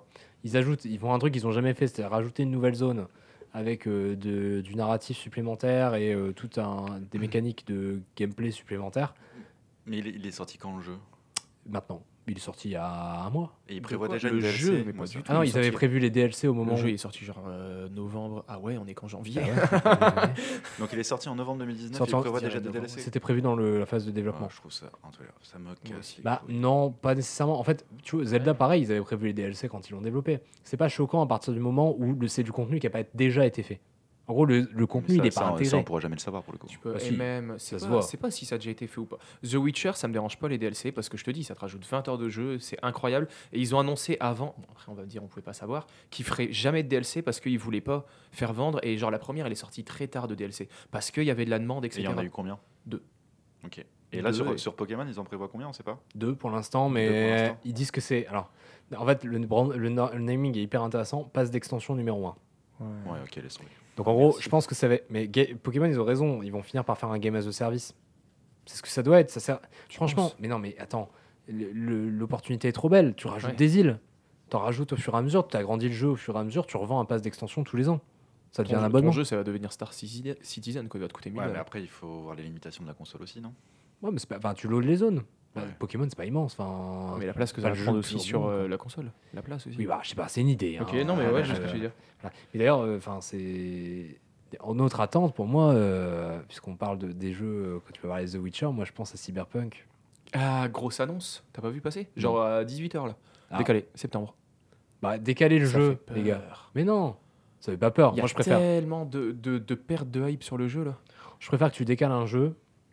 Moi, franchement, euh, les, les gars de CD Projekt Red, généralement, ils sortent pas des navets. hein. Je suis d'accord, mais justement, pour moi, il y a- alors je, je l'attendais à fond aussi, hein, mais il y a une énorme attente et toutes les dernières démos ont été décevantes d'après les gens qui ont pu C'est ce essayer. que, c'est ce que j'ai entendu. parler Et euh, moi, ça commence à me faire peur. Et là, maintenant qu'il le décale, j'espère qu'il le décale Bah. vraiment pour le peaufiner et faire une chose meilleure. Bah, il n'y a pas d'autre intérêt de le décaler. Non, mais euh, en fait, j'espère qu'ils vont quand même pas le sortir en septembre en se disant euh, non, maintenant, faut le sortir, tu vois.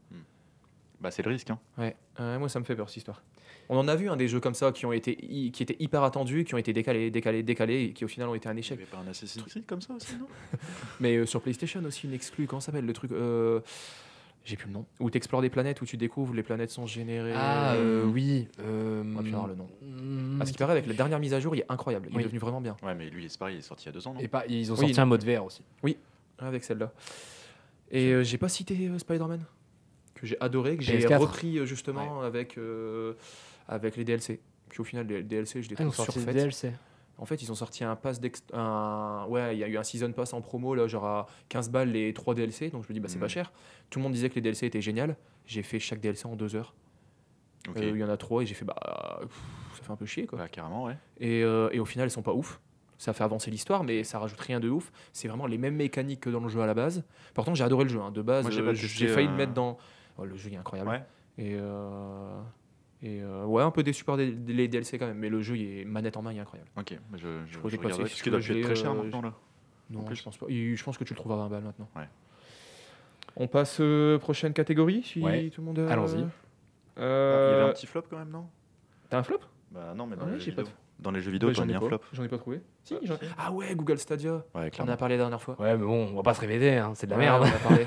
Bah, pour moi, c'est pas Stadia qui est de la merde, c'est comment ils l'ont sorti qui est de la merde. Comment ils l'ont sorti Enfin, je suis Mais- désolé, mais l'abonnement techniquement, ça a pas l'air de jeux, plus, euh, C'est chaud, quoi. Repayer pour ces jeux, tu dis. Bah ouais. Oui. Mais tu payes Ah mais tu vois, derrière, par exemple, moi j'adore. Shadow, et derrière on va te dire, bah ouais, mais là tu payes par euh, 15 balles par mois juste pour Ouais, le mais c'est c'est pas, c'est pas pareil. C'est pas la même chose. Ah non, Mais Steam, on l'a l'installer dernière sur ton c'est pas la même PC. chose.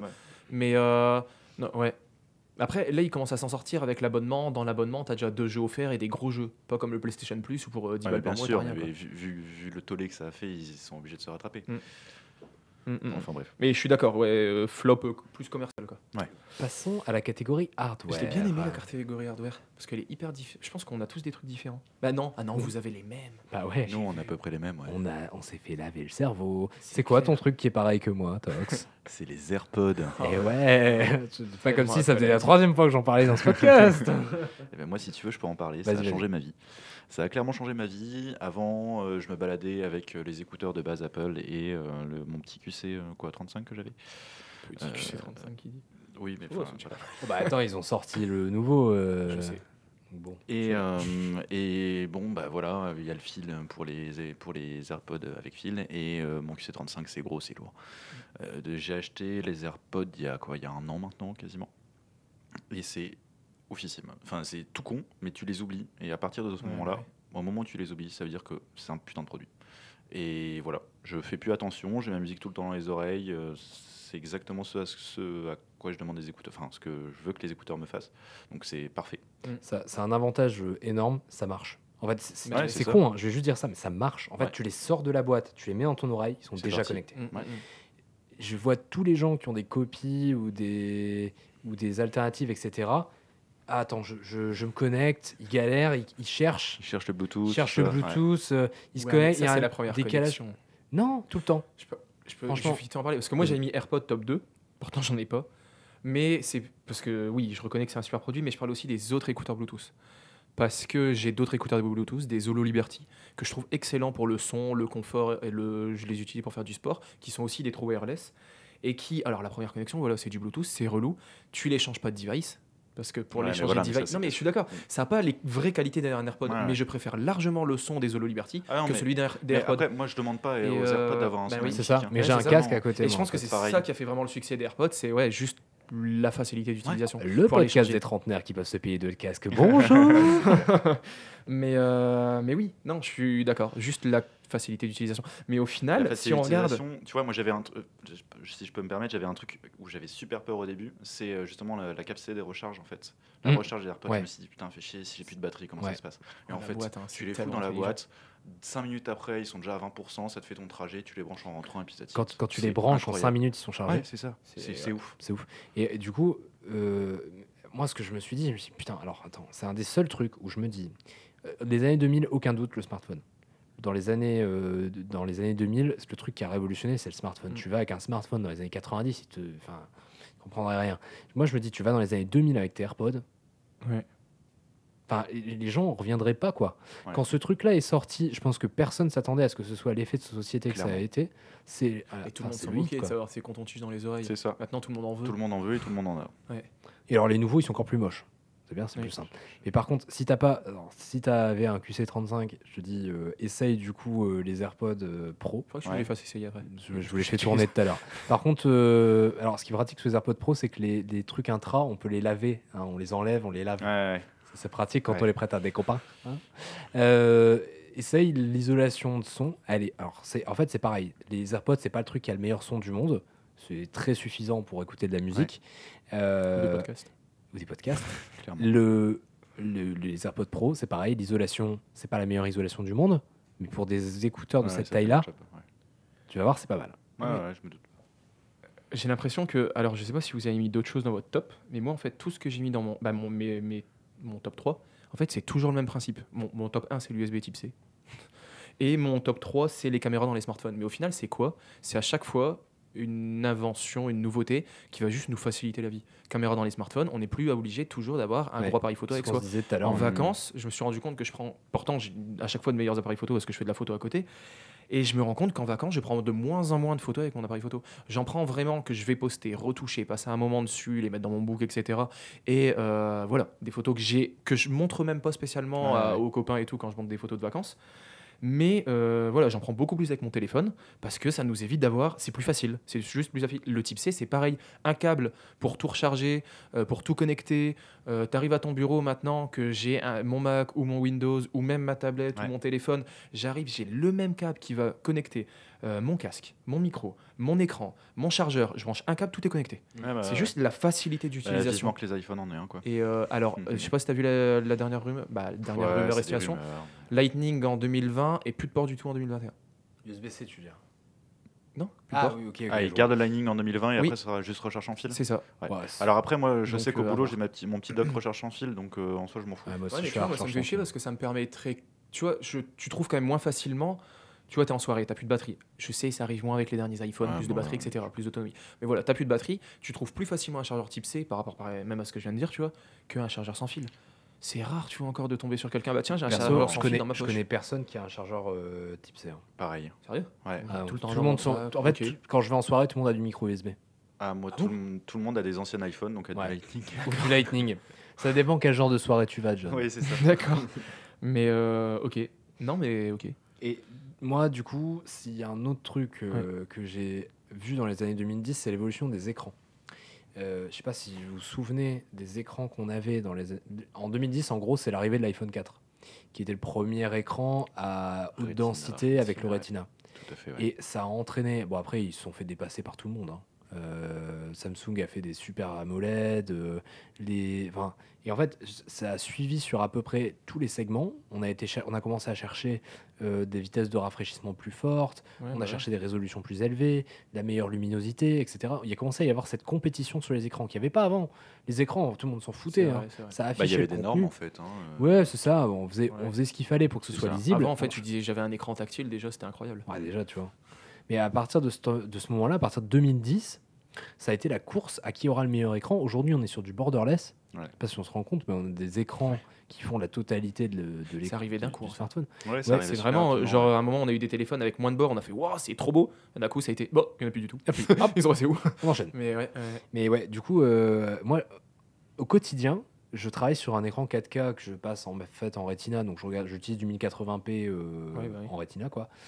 Euh, j'ai plus jamais mal aux yeux. J'ai, enfin, ah, ça me crée des maux de tête avant les, les écrans tellement c'était. Après, c'est aussi les technologies qui sont utilisées, tu vois, t'as moins de flickering, t'as moins de. Ouais, mais c'est en général, voilà, c'est ça. On a, on a, enfin, il y a l'OLED qui est Ouais. arrivé, il Ouais. y a, enfin, de- les, les affichages aujourd'hui, ils ne ressemblent plus à rien, et on parle de micro LED maintenant. Intéressant ça. Ça, c'est. Curieux de découvrir ça. Et ouais, je suis, je suis impatient de voir ça. Et en- tu vois ce que ça va te permettre Ça te permet demain de faire un écran modulable, des choses comme ça? Enfin, c'est hyper Ouais, bah, ouais. Mm, mm, mm. Moi, les écrans, c'est c'est un- une de mes passions. Moi, j'adore euh, essayer de. enfin, quand j'ai vu des, des premières mes premières télé en 8K, j'ai ressenti la même chose que ma première télé en 4K que j'ai vue, que la première Ouais. télé en 1080p. Et à chaque fois qu'il y Ouais, a une évolution, petite je- claque à chaque fois. à chaque fois, tu fais Ah, Et putain, surtout, on le pouvait faire prix. mieux alors. Ça devient de plus en plus abordable. Là, Ouais. Au si niveau des télé vu, genre- 4K, ouais, Bah non, mais même au niveau des, de la qualité des écrans qu'on peut avoir dans nos devices. Ah oui, oui, Tu vois, par exemple, là, j'ai vu qu'aujourd'hui, il y avait l'iPad, le dernier iPad 7, là, le 10,2 pouces en promo, genre à 280 euros, Mm. euh, avec un écran qui est incroyable, etc., pour cette catégorie de prix. ouais. Ouais. Et euh, ça devient de plus en plus abordable dans des devices. Oui, de- parce que la même sur les technologie, smartphones maintenant, on entrée de gamme connaît, en fait. Elle est abordable. euh, C'est ça. Et c'est du LCD, hein, c'est pas le. C'est ça. Non, en plus, ouais, le. LCD est devenu très bon. Des flops? Ou vas-y, si t'avais d'autres choses. Des flops hardware, euh, ben, on pourrait. C'est con, mais la VR, quoi. Ouais, moi je mettrais aussi un peu la VR carrément. La VR, euh, la VR, la R, euh, tout ce qui est réalité euh, Ouais. plus plus. Bah, je En pense que le, le marché n'est pas encore assez mûr pour voir ça en fait, euh, même dans les foyers ou quoi que ce soit. C'est que les geeks ou les Ouais. personnes Par qui contre- connaissent un peu qui kiffent quoi. Je pense qu'on connaîtra dans les années 2020. Je suis peut-être, euh, ça peut-être taré, mais quand écoutes Elon Musk, euh, alors il est pas toujours bien dans ses prévisions, etc. Je pense que dans les années 2020, on connaîtra l'interfaçage cerveau direct. Genre, en- et tu seras dans la vraie Oui. VR. Quoi. Ah bah oui, Ouais. oui, oui. oui. Je pense qu'on y est. Enfin, jamais j'irai, ça jamais, c'est pas possible ça. Ça me- ça ferait trop peur. Non, mais on va voir comment ça se présente. Mais à mon avis, on va le connaître. Enfin, je dis pas qu'on. Je- oui, oui, non, je, Je pense dis pas que ça sera au point. J'irai après 2020 pour le coup moi, mais Moi, je- 2020, ça fait tôt. Ouais. Début des années 2030. Mais c'est- je sais plus, on en avait parlé dans un épisode sur les téléphones. Pour moi, on vit un seul. Le téléphone, c'est qu'une passerelle. C'est, on parlait des AirPods, mais quand on aura vraiment une puce euh, au niveau de l'oreille qui Mhm. diffusera le son ou via Mhm. euh, conduction osseuse ou n'importe quoi, où on devra même plus penser euh, à sortir un téléphone ou à le recharger parce qu'on aura tout le temps l'info avec nous. Ouais. Complètement d'accord. Voilà. Toi, Toc, c'est un flop non, j'ai pas de flop Pas de flop. particulier, hein, rien qui me vient en tête pour le coup. Alors, vas-y, John. Euh, Apple, c'est marrant, hein, mais le design d'Apple, euh, ils ont fait n'importe quoi, je trouve. Ils ont, ils ont réussi à nous pondre des aberrations pendant cette décennie. Euh, je pense à la Touch Bar où au final, euh, bon, on l'a sur nos devices maintenant, tout le monde s'en fout, personne l'utilise, ou on l'utilise, mais elle apporte rien. En fait, on l'utilise parce que les boutons qu'on utilisait avant sont là maintenant. Mais de toute façon, qu'on aurait une Touch Bar ou pas, ça change ça rien. rien non plus. ouais. Euh, le rechargement de la Magic Mouse, on s'en souvient tous de cette souris qu'il faut recharger en la mettant sur le dos. Sur le dos. C'est ridicule que tu peux pas utiliser et tout en la rechargeant quand t'as Logitech qui va faire juste un tapis de souris qui va recharger ta souris en permanence. Ou euh, même euh, par exemple là j'ai chopé la dernière euh, la Magic Ma- la MX Master 3 qui se recharge en type C. Encore une fois j'ai discuté un câble pour tout. Mais voilà j'ai un câble type C sur mon bureau. Je sais qu'il peut recharger mon téléphone mon clavier ou ma souris maintenant. Je la recharge de temps en temps c'est très bien. Et là tu dois la mettre sur le dos. Tu peux pas l'utiliser pendant que tu la recharges. Les claviers papillons. Il y a eu tellement de polémiques. Ils ont loupé ouais. une génération entière d'ordinateurs par rapport à un clavier et ils sont obligés sur la génération suivante de pas innover, mais faire un retour en arrière. Et ça, tu vois, tu vois que c'est la fin d'une époque. C'est la fin de l'ère euh, Johnny Ive qui a poussé son délire au maximum. Non, bah, il était là, clairement, quand il a fait la touch bar, quand il a fait la Magic. Ah, Je sais, veux je dire. dis, Ah, tu veux- Et c'est pour ça qu'il est parti, tu veux dire Bah non, il est parti parce qu'il avait envie de faire autre chose, mais je pense que ça fait longtemps qu'il avait envie de faire autre chose. Il avait donné des grandes directions. Enfin, en gros, il y a des- je pense que le gars a donné des grandes directions à son équipe. Que l'équipe a suivi du coup à la lettre ce qu'il disait parce que euh, etc. Finesse, finesse, finesse, Ah bah, finesse. ouais. et tu et des délires et en fait finalement tu vois que sur certains produits par contre euh, le design chez Apple il est il a super bien fonctionné T'as euh, l'iPad Pro, l'iPhone Ah oui. 10, Ah oui, oui, oui. l'Apple 10, moi, Watch. si je euh, peux dire un truc quand même, euh, excuse-moi, mais l'iPhone 10 qui branque balle avec les objectifs derrière, Ah bah, ça c'est pas que l'iPhone 10. hein. Et c'est pour ça, mais regarde ce que je disais tout à l'heure avec OnePlus. T'aurais plus besoin de ça, t'aurais la vitre qui recouvrait Oui, tous oui, tes mais objectifs, non, mais il serait moi, plat. moi, on m'aurait rajouté euh, 2 mm sur mon iPhone, je m'en foutais. Quoi. Mais aussi, ils- hein, ils prennent le chemin de ça.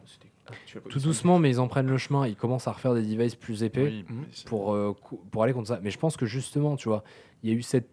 Je pense qu'il y a eu vraiment une, une vague de designers chez Apple qui a eu, euh, entre guillemets, le droit de faire des trucs euh, pas très utiles euh, en échange de- d'avoir le plus beau design, Ouais, et puis ils avaient un poids monumental en fait. qui Bah, avait un poids monumental. Et je pense que cette vague-là, elle arrive à son terme et tu le vois sur Mm. les devices qui commencent à sortir maintenant, en fait. J'ai bien hâte de voir la suite justement. Je pourrais classer en fait mon attente de 2020 par rapport à mon flop justement Ouais. de la décennie sur euh, dans mes attentes, j'ai mis le nouveau MacBook Pro 13 pouces, l'iPhone 12 et l'iPad Pro juste pour voir ce qu'ils vont être capables de nous faire d'un peu innovant dans les futures gammes. Je pense que les, seuls, les, trucs ré- enfin, les trucs qui peuvent être réalistes de la nouvelle, du nouveau design chez Apple, je pense que c'est le Mac Pro, il, vient, il est dans cette vague de nouveaux designs qu'ils vont avoir. Ouais. Bah, ils reviennent à un design un peu plus conventionnel et qui fonctionne en fait. Mm. Mm. C'est- C'est c'est tout con. sans, hein, sans mais- parler du prix, etc. hein, je non, Parce que là, le design, il ressemble pas du tout à ce qu'ils ont sorti ces dernières années. Ils sont Ah, venus avec un truc. Quand tu euh, regardes la corbeille en alien, avant. et Ouais, que- plus traditionnel. Bah, là, ils, là, ils reviennent un peu à la tour traditionnelle. j'ai l'impression que la fonction reprend son, sa priorité chez ça, Apple. Exactement, je pense Et aussi. que ouais. c'est peut-être euh, une, bonne chose. On verra, Ouais. on verra ce que ça donne. Pareil, pour le 16 pouces, tu dis ils sont revenus en arrière. C'est la fonction qui a primé sur le design. Mais c'est pas, c'est pas mal. hein. Moi, je préfère au final le, Mm. le clavier du 16 que les que le Ouais. claviers actuels. hein. Ah ouais, bon, le clavier actuel est Et euh, micro LED, t'en parlais. Ils pourront peut-être avancer sur, ils vont avancer sur ça sur les futures Ouais, je sais générations. pas si ça sera les premiers à y aller, mais euh, parce que Sony a l'air chaud patate pour faire du micro LED aussi. Sony, il faut qu'ils se bougent un téléphone et tout. euh, Sony, pas que- sont- Sony, euh, aujourd'hui, leur, euh, LG, Sony. leur BU numéro 1, c'est PlayStation. hein, c'est problématique Ouais. quand même. Ouais. Ils vivent grâce à PlayStation. Ouais, hein, ils euh, vivent que grâce à ça. ouais. Et Là, les télés aussi un peu. Là, s'ils se font bouffer par cette généra- sur cette génération par Microsoft, ça va piquer quoi. Ouais. Ouais, ok. Des attentes Les autres? Moi, j'ai pas spécialement d'attente, non. Non. Bon, enfin, si, on en a parlé, hein, on a évoqué certaines Après, justement, Ouais, j'aime bien ça. ne pas en avoir en mode. euh, surtout côté Ouais, d'être les surpris, comme Ouais, AirPods, comme. euh, bah, euh, après, tu as parlé d'AirPods, mais ça me fait penser aussi à Face ID, Mm. où euh, c'est- ça existait avant, mais ça marche. Mm. C'est Ouais. tout. Et. Et qu- et qu- Quid des trottinettes électriques? Est-ce que vous pensez que ça va continuer à perdurer ou pas? Non. Non, Je pense que. Non, c'est un effet mais- Alors, Tu non, penses alors, Je suis bah, pas certain, justement. Tu parles vraiment des trottinettes électriques ou des nouveaux moyens de déplacement tu ah vois Bah, en général, en fait. Je pense qu'il y a un changement dans les, dans les villes Ouais. actuellement. Il y a un changement vers une mobilité plus piétonne. Euh, les trottinettes électriques, c'est un truc de transition Ouais. euh, qu'on a mis pour permettre à des piétons de, de reprendre le contrôle de la voie de circulation. Ouais. Ça te permet en fait d'accéder plus rapidement à l'endroit où tu devais aller.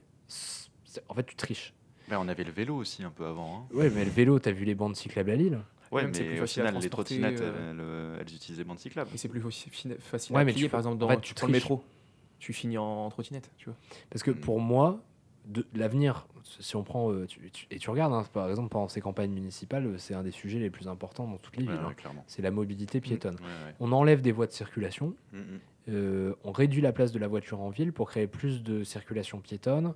euh, on ramène des transports en commun là où il n'y en avait pas. Ouais. Tu prends par exemple la rue nationale à Lille, dans quasiment tous les, les programmes qui sont présentés, Mm, mm. on n'a pas celui de Martine Aubry, mais dans quasiment tous les programmes qui sont présentés, il y a une suppression d'une voie de circulation, remplacement de cette voie de circulation soit par une voie de bus, soit par euh, le tramway. Il y a un projet qui propose de ramener le tramway ah dans oui, le... mais il n'a pas été annulé. Oui, il devait aller jusqu'à l'équin, non? C'était un tramway qui Non, devait Non, genre non, aller c'est autre chose. Il y a, Ah, il y a un candidat qui propose de ramener le tramway jusque euh, voilà. Bon, c'est très c'est très euh, lilo-centrique ce que je suis en train de raconter, ouais, mais mais ça intéresse non, peut-être pas tout bah le monde. Non, parce qu'au Mais- final, c'est ce qui va s'appliquer dans d'autres villes. Dans d'autres villes, ouais. Ouais, mais euh, je pense que ça se fera. Et je pense que du coup, voilà, la trottinette électrique, ah, du coup, bah, si tu as beaucoup plus de gens à pied, bah, peut-être pas de sens, c'est peut-être même dangereux. Ouais. Est-ce qu'on peut pas ramener les gens plus proches de leurs moyens de, enfin, plus proches de l'endroit où ils doivent aller par d'autres moyens, qui fait que ça sera moins consommateur en Mm. énergie, Ouais. en. Mais je pense que les dix prochaines années, années vont être ce- enfin, très intéressantes à ce niveau-là pour le coup. Mm. Moi, je pense que c'est on va avoir des, euh, des nouveaux trucs qui vont arriver, ça va être. euh, bah, entre entre ça et la voiture électrique. ouais, Clairement, je pense que la voiture électrique, et elle aura autonome. hein. Je l'avais mis en mention Et spéciale. elle aura, elle, je pense qu'en Europe, en tout cas dans nos grandes villes, elle aura pas beaucoup sa place, la voiture électrique. Mm. Il n'y a, il y a pas beaucoup de place pour elle. En fait, la, la voiture électrique, c'est une révolution, mais aux États-Unis, où tu fais 5 heures de route pour aller d'une, euh, d'un endroit à l'autre. quoi. Mm. En Europe, euh, à moins de- même sur les autres, nos autoroutes, elles sont, elles sont, elles sont ridicules. Quoi. Mm. Toi qui étais aux États-Unis, je pense que. Ah ouais, ouais, non, clairement. Mais enfin, si vous avez l'occasion d'aller à Las Vegas un jour, c'est les infrastructures sont juste merdiques. ouais, enfin, elles sont juste pensées autour de la voiture en fait. Ouais, Ouais. ouais. On passe, euh, parce que là, il fait déjà une petite durée. Euh, on avait mis une partie internet, euh, mais genre hyper large. Si vous avez des coups de cœur, ça peut être une chaîne YouTube, un service, un, un Instagram, euh, ce que vous voulez. Si vous aviez un coup de cœur de ce qu'Internet a apporté dans les années 2010. Moi, carrément, le streaming musical. Musical, Ouais. pas genre le streaming en général? Non, vraiment musical. Euh, pourquoi je me focalise sur le musical? Parce que euh, il y a dix ans de ça, on se disait la, La musique est en train de mourir, c'est en train de se faire pirater, il n'y a plus rien qui va, il y a tout qui peut. Enfin voilà.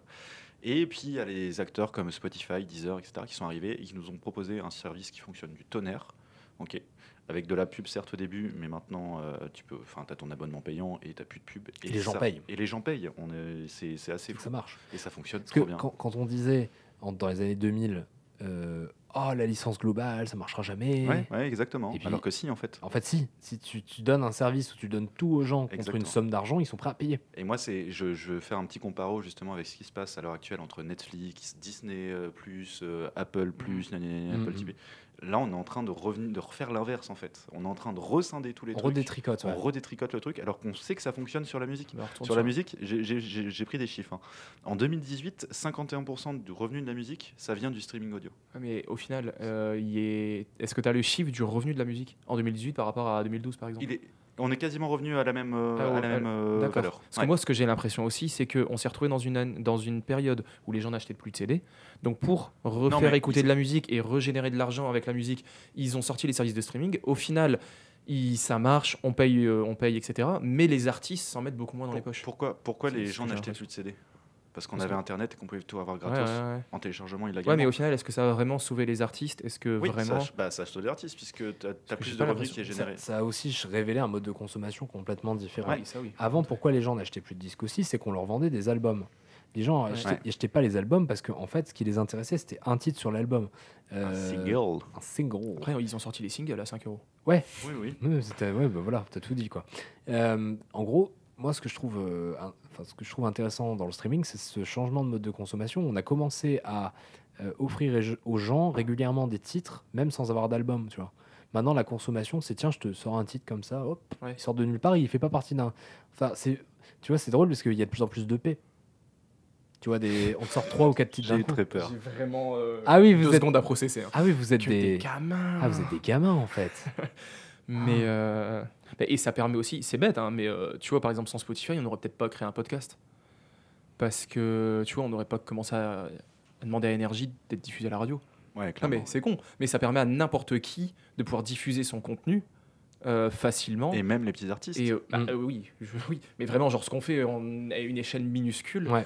Et euh, justement, ça permet d'essayer plein de choses, etc. Ouais, facilement. Bah, je sais pas ce que vous écoutez la journée quand vous bossez, si- parce que si vous écoutez de la musique ou pas, hein, mais moi quand j'écoute de la Toujours. musique la journée, tout ce que j'écoute, c'est des artistes qui n'existent pas. C'est des, Ouais. enfin, c'est des gens qui s'autoproduisent, Ouais. qui publient leurs trucs. Ouais, ouais. Ouais, Enfin, ouais. quand tu écoutes des playlists chill, lofi, etc., Oui. tout ce que tu écoutes, c'est des artistes qui s'autoproduisent, qui Ouais. balancent leur Ouais. truc sur Spotify, qui gagnent de l'argent tous les mois. Exactement. Des petits... et des- ça, ça n'existait pas en fait. Ouais, ouais, Donc ça, ça a permis ça aussi, euh, C'est des vrai. services de streaming. c'est vrai. D'autres. euh, Non? Moi, de mon côté, non. J'ai mis Shadow, mais genre vraiment là, j'ai carrément mis un nom. Pourquoi? Parce que je trouve que ça va quand même. Alors, j'espère que ça va pas mal révolutionner. On voit que tous les grands acteurs veulent s'y mettre et veulent suivre ce mouvement d'avoir. Tu parles De- de quoi? Du cloud computing? Du cloud gaming? Du... J'arrive pas trop à savoir. J'ai mis Shadow justement pour le cloud computing. Donc, vraiment, le fait d'avoir un PC déporté. Le euh, cloud un computing PC. grand public, du coup. Euh, oui, oui, oui, Ouais. grand public. hein. Parce que euh, quand tu vas à non, Conforama, ça fait 20 ans qu'ils virtualisent leur machine. Ouais, hein. non, c'est ça. non, non, non, grand public. hein. Euh, donc le fait d'avoir un PC puissant, déporté, facilement Mm. accessible de partout, etc., pour pas très cher. Euh, et surtout le fait que tu dois plus maintenir toi-même ton PC. Ouais. Et plus te prendre la tête avec ça. À te Et, dire, euh, il faut que je rachète une carte graphique, il faut ça. remettre de la RAM, il faut que je ça. change mon disque dur. Et euh, je pense que ça c'est cool, mais on se retrouve encore une fois, un peu comme avec Spotify, etc., à être dépendant d'un service. Ouais. Et euh, donc voilà, je pense que ça, ça peut pas mal avancer les choses. Et en top 1, moi j'ai mis tout ce qui était. j'ai mis cloud storage parce que je voulais pas juste mettre cloud, mais surtout le principe d'avoir. d'être capable d'avoir sur n'importe lequel de ces devices et n'importe où dans le monde ces données. Je sais que maintenant, par exemple, quand, bah, quand je suis parti par exemple là, en vacances la dernière fois, euh, bah, j'avais tous mes documents, genre euh, boarding pass, euh, confirmation Airbnb ou même Airbnb, hein, même ces applications-là, sur mon téléphone. Mais je m'inquiétais pas. Je me dis, bah, au pire, je trouverai toujours, si j'ai vraiment un problème, bah, quelqu'un qui peut, bah, sur lequel, un device sur lequel je peux me connecter, mettre mes identifiants, retrouver mes trucs. Euh, là, par exemple, euh, on écrit un script pour le podcast pour savoir comment avancer. Mm. Ben, on se le partage entre nous rapidement. Je l'ai écrit sur mon ordi. Bah, là, j'ai mon iPad à côté avec euh, le script que je fais défiler. Et c'est surtout ce principe de pouvoir retrouver n'importe quel document partout, à tout moment, pouvoir l'éditer tout facilement. Je trouve que ça, ça a vraiment été un game changer en- dans les années 2000. Et puis c'est les les années 2010, c'est aussi euh, le début de la fin du roaming.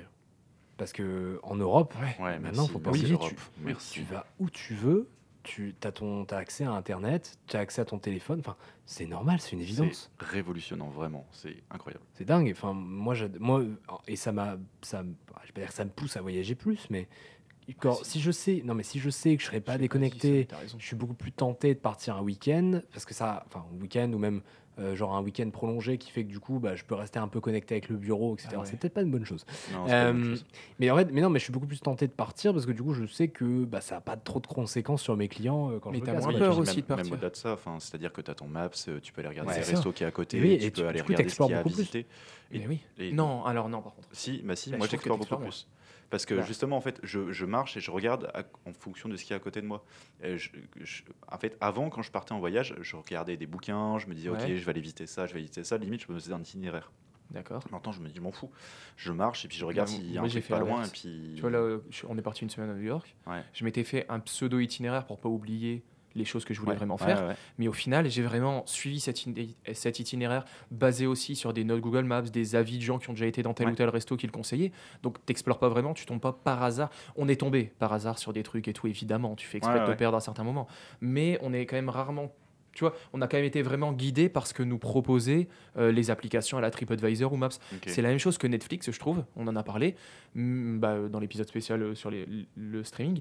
Mais euh, je trouve que tu vas regarder une série maintenant, si elle est dispo, sur tes euh, trucs de streaming, Ouais, euh, genre Netflix, Amazon Prime. Si elle n'est pas dispo, tu vas pas la regarder. Donc tu te retrouves un peu dans un format où tu regardes du contenu, tu, tu- tu consommes de la culture parce qu'il y a un service qui te permet de le consommer et qui te le pousse aussi. Si tu as une petite série pas très connue qui va sortir sur Netflix au final, qui va pas être mis en recommandation, tu vas pas le recevoir à travers la newsletter, on va pas t'en parler, tu vas pas la regarder. Après, euh, c'est la loi de l'évolution, hein, parce que, excuse-moi, mais quand moi, les quelques fois où j'ai mangé dans un resto, euh, où j'y suis allé en vagabondant, j'ai pas regardé à l'avance, j'ai mangé, c'était mauvais, j'ai regardé juste après sur TripAdvisor, je me suis dit, ah, si j'avais regardé, Mais des fois, pas ça mangé ici. l'inverse aussi. Tu peux découvrir des trucs pas très connus euh, qui ont euh, Ouais, deux avis sûr. encore sur euh, des trucs qui viennent d'ouvrir ou des choses comme ça. Mais Ouais, quand ça vient d'ouvrir, je préjuge pas de sa bonne foi. C'est juste. Ouais, mais donc t'irais pas s'il y avait pas beaucoup de notes. C'est vraiment. Si. Ah oui, donc tu fais pas gaffe au nombre de notes, mais juste si elles sont non, bonnes mais si, si, Je mais si au bout d'un moment tout le monde dit c'est pas frais, euh, le Oui, mec non, fait mais pas oui, maison, je- etc., mais j'y vais pas. Non, généralement, par contre, quand je pars à la découverte d'un truc que je connais pas, je regarde avant de rentrer. Je regarde avant de rentrer s'il y a des bonnes notes ou pas. Tu vois? Bah, donc t'es quand même. euh, Oui, mais je. Ouais, c'est bizarre. Ce que... Je regarde pas genre le top des restos du quartier où je suis euh, sur TripAdvisor, tu vois. Euh, des flops, les garçons? Ah, il Alors, y avait longtemps. Merci de donner mon adresse, ce qui est pas la bonne du tout. Donc en plus, ça marche pas, Siri, parce que c'est pas la bonne adresse. Je sais pas pourquoi il a. Pourquoi il s'est déclaré et pourquoi il t'a dit où t'étais Je sais pas, il a entendu quelque chose. euh, Surtout que c'est pas la bonne adresse qu'il a donnée, c'est même pas la bonne rue. C'est même pas la bonne rue. Bon. Euh, ok. de- T'avais un flop si vous y avez Moi, j'ai un flop. J'ai un petit flop, c'est le Bitcoin. Oh, j'adore. Parce que j'ai de un, de- même à la base du truc, j'ai jamais compris à quoi ça allait servir. Je suis acheté désolé. J'en ai jamais acheté. Ok. Ça m'a- je me suis intéressé au, à la- mini, au truc. J'ai plein de potes qui en ont acheté, que ça soit du Bitcoin, des Ethereum, des trucs là. Ouais. J'ai jamais compris l'intérêt. Je suis désolé, je ne comprends pas. Faut Ok. qu'on m'explique, mais Mais euh, en fait, je suis dubitatif. J'arrive pas à savoir si c'est un flop ou pas, tu vois, parce qu'il y a une énorme explosion il y a deux ans, en décembre. Ouais, ça valait un moment, ça Euh, valait 20K. hein. Ah Là, en gros, Ouais, j'ai ouais, fait ouais. un fois, un a- moins, en un- un, 2017. divisé par 15. En gros, sur ce que ça valait en Ouais, en décembre. 2017, en et maintenant, j'ai 2017. fait un divisé par 15, Mm. ce qui fait mal, clairement. Et euh, tu vois, à ce moment-là, j'étais content en me disant c'est l'avenir. Bah, maintenant, j'arrive pas à savoir. Mais Non, moi, mais il y a un truc que je comprends pas avec. euh, oui, mais voilà, c'est Ah ça, oui. c'est ultra spéculatif. Mais Ouais. du coup, je comprends pas pourquoi c'est basé sur, des, sur de l'argent réel en tant que tel. Après, tu peux l'utiliser réellement actuellement. Je, je suis d'accord avec toi. des mais trucs là, illégaux, évidemment. Là, là, là, en fait, moi, j'ai l'impression que tous mes potes en achetaient pour se faire de la thune. Ah du oui. coup, c'est pas du tout le Bah non. concept de la chose. Et Bah ça a perdu complètement de son concept. Mm. Et les- je pense que 90% des personnes qui ont eu des bitcoins, qui ont acheté des bitcoins, c'était juste pour faire du Ah spéculatif. oui, oui, oui, mais oui, du je pense coup, aussi. c'est- aucun intérêt. Aucun intérêt. Mais, euh, ouais, mais est-ce que c'est justement, c'est est-ce que c'est au Bitcoin que tu vois pas l'intérêt ou c'est plutôt ce qu'il y en a, comment qui- ça a été Comment ça a utilisé été fait Comment Ouais, ça a été voilà. utilisé En vrai, sur le principe, Ils y peuvent c'est pas rien con du tout. Ils y peuvent rien. Tu vois. euh, Je sais pas. Ouais, ouais, la- laissez peut-être encore quelques années. J'ai- j'ai- j'ai- C'est vrai que là, ça a bien chuté, ça remonte plus, ça se stabilise vraiment bas. Ouais. Tu dis ça, mais ce matin, ça remontait. Ça a remonté ce matin? Ça remontait un J'ai peu ce matin. genre euh, hier. Genre, il y, a eu- il y a eu un peu le feu sur Dash ce matin. Ok. Moi, c'est le Stellar que j'ai. C'est c'est pas ouf. Stellar, ouais, Stellar, ça, pas-. Moi, j'ai du Bitcoin, de l'Ethereum et du. euh, J'en ai encore deux ou trois autres euh, qui traînent. euh, mais C'est vrai que ça a bien stagné. Ils ont ouvert leur premier distributeur à Bitcoin à Lille, Ouais, à Lille, j'ai à ça. Mais Ouais. ultra sécurisé, un truc de fou. hein. Ultra sécurisé le truc. Autant à FIV. Mais ouais. Tu sécurises tout, tu sécurises même un. Mais non, mais ça m'étonne qu'ils soient sortis à FIV. Pas, pas dans une, pas eu un partenariat avec une. Je sais pas s'ils auraient pu faire un partenariat avec une banque ou quoi que ce soit pour. euh, Bon, les banques mettront Non, pas les les pieds là-dedans. Non, c'est vrai. Je sais pas où est-ce qu'ils auraient pu le sortir pour que ce soit plus attractif. Ok, c'est ton flop. Ouais, complètement. Pas d'autres? Non, Ça, moi je- je vais pas donner ma, je vais pas donner ma pierre à l'édifice. On a parlé streaming, ça me va parce que moi je voulais parler un peu de streaming et de comment ça avait changé tout. J'ai déjà dit que j'étais fan de, des services de streaming vidéo aussi, euh, même si euh, je- mon cœur balance toujours entre, tout, entre tous les services de streaming vidéo qui existent maintenant. euh, toujours du mal à. Enfin, Mm. j'ai annulé mon abonnement Netflix. Oh Bon, enfin. Ça y est, je suis passé. euh, parce que j'avais dit que je le à ferais peut-être, je l'ai fait. Ah rien. Ah, rien? Pour l'instant, rien. En fait, j'ai annulé mon abonnement Netflix parce que on- toi, tu disais, j'ai pas le temps de jouer. Moi, j'ai pas le temps de regarder des trucs sur Ouais, Netflix. ouais. Euh, je me suis rendu compte que j'achetais 15 balles par mois à Netflix parce que j'avais pris le truc 4K. Ok, ouais, c'est On pour a ça. une télé 4K. Ouais, bah ouais. Les 4K, on est con, on y va. hein. Euh, j'ai acheté 15 balles par mois à Netflix et je regardais peut-être, euh, je sais pas, 4 heures Netflix par mois.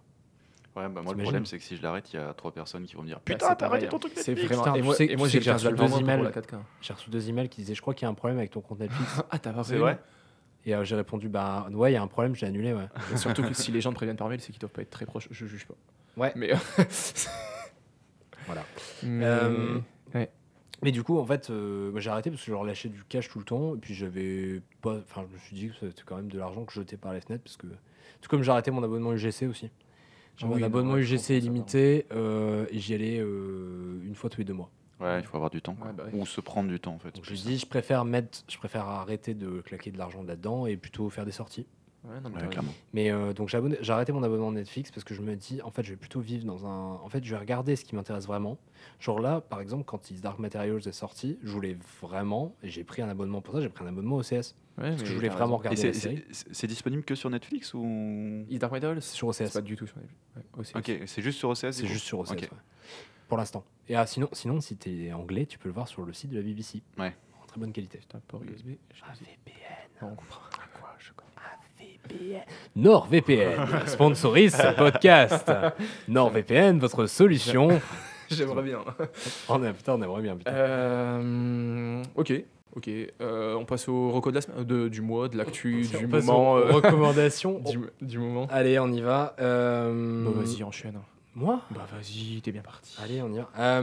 J'ai regardé. Alors, je ne sais pas trop quoi vous recommander ce mois-ci. Après le café, euh, après. qu'après les fêtes, il y a moins de trucs qui sortent. hein. Après, il y a moins de trucs qui sortent. ouais. Je me suis dit, est-ce que je vais recommander mon nouveau lit? Non. Là, je me suis dit, qu'est-ce que j'ai bien apprécié cette semaine? Euh, J'ai regardé une émission de l'Ancien Monde sur M6. J'ai regardé qui veut être mon associé. Ah, c'était tellement bien. J'ai adoré. Ah J'ai pas- je l'ai je l'ai peur. regardé en une Excusez-moi, fois. excusez-moi, concept, concept? Alors, le Bah, c'est concept. euh, basé sur c'est- un truc américain. euh, C'est ah, comment c'est ça Shark Tank, ça s'appelle en. Ouais. en- alors c'est une, c'est un- une. J'ai pas la télé. hein, donc, euh, C'est une émission de la BBC à la base. Le principe de base, c'est il y a des investisseurs qui rencontrent des entrepreneurs.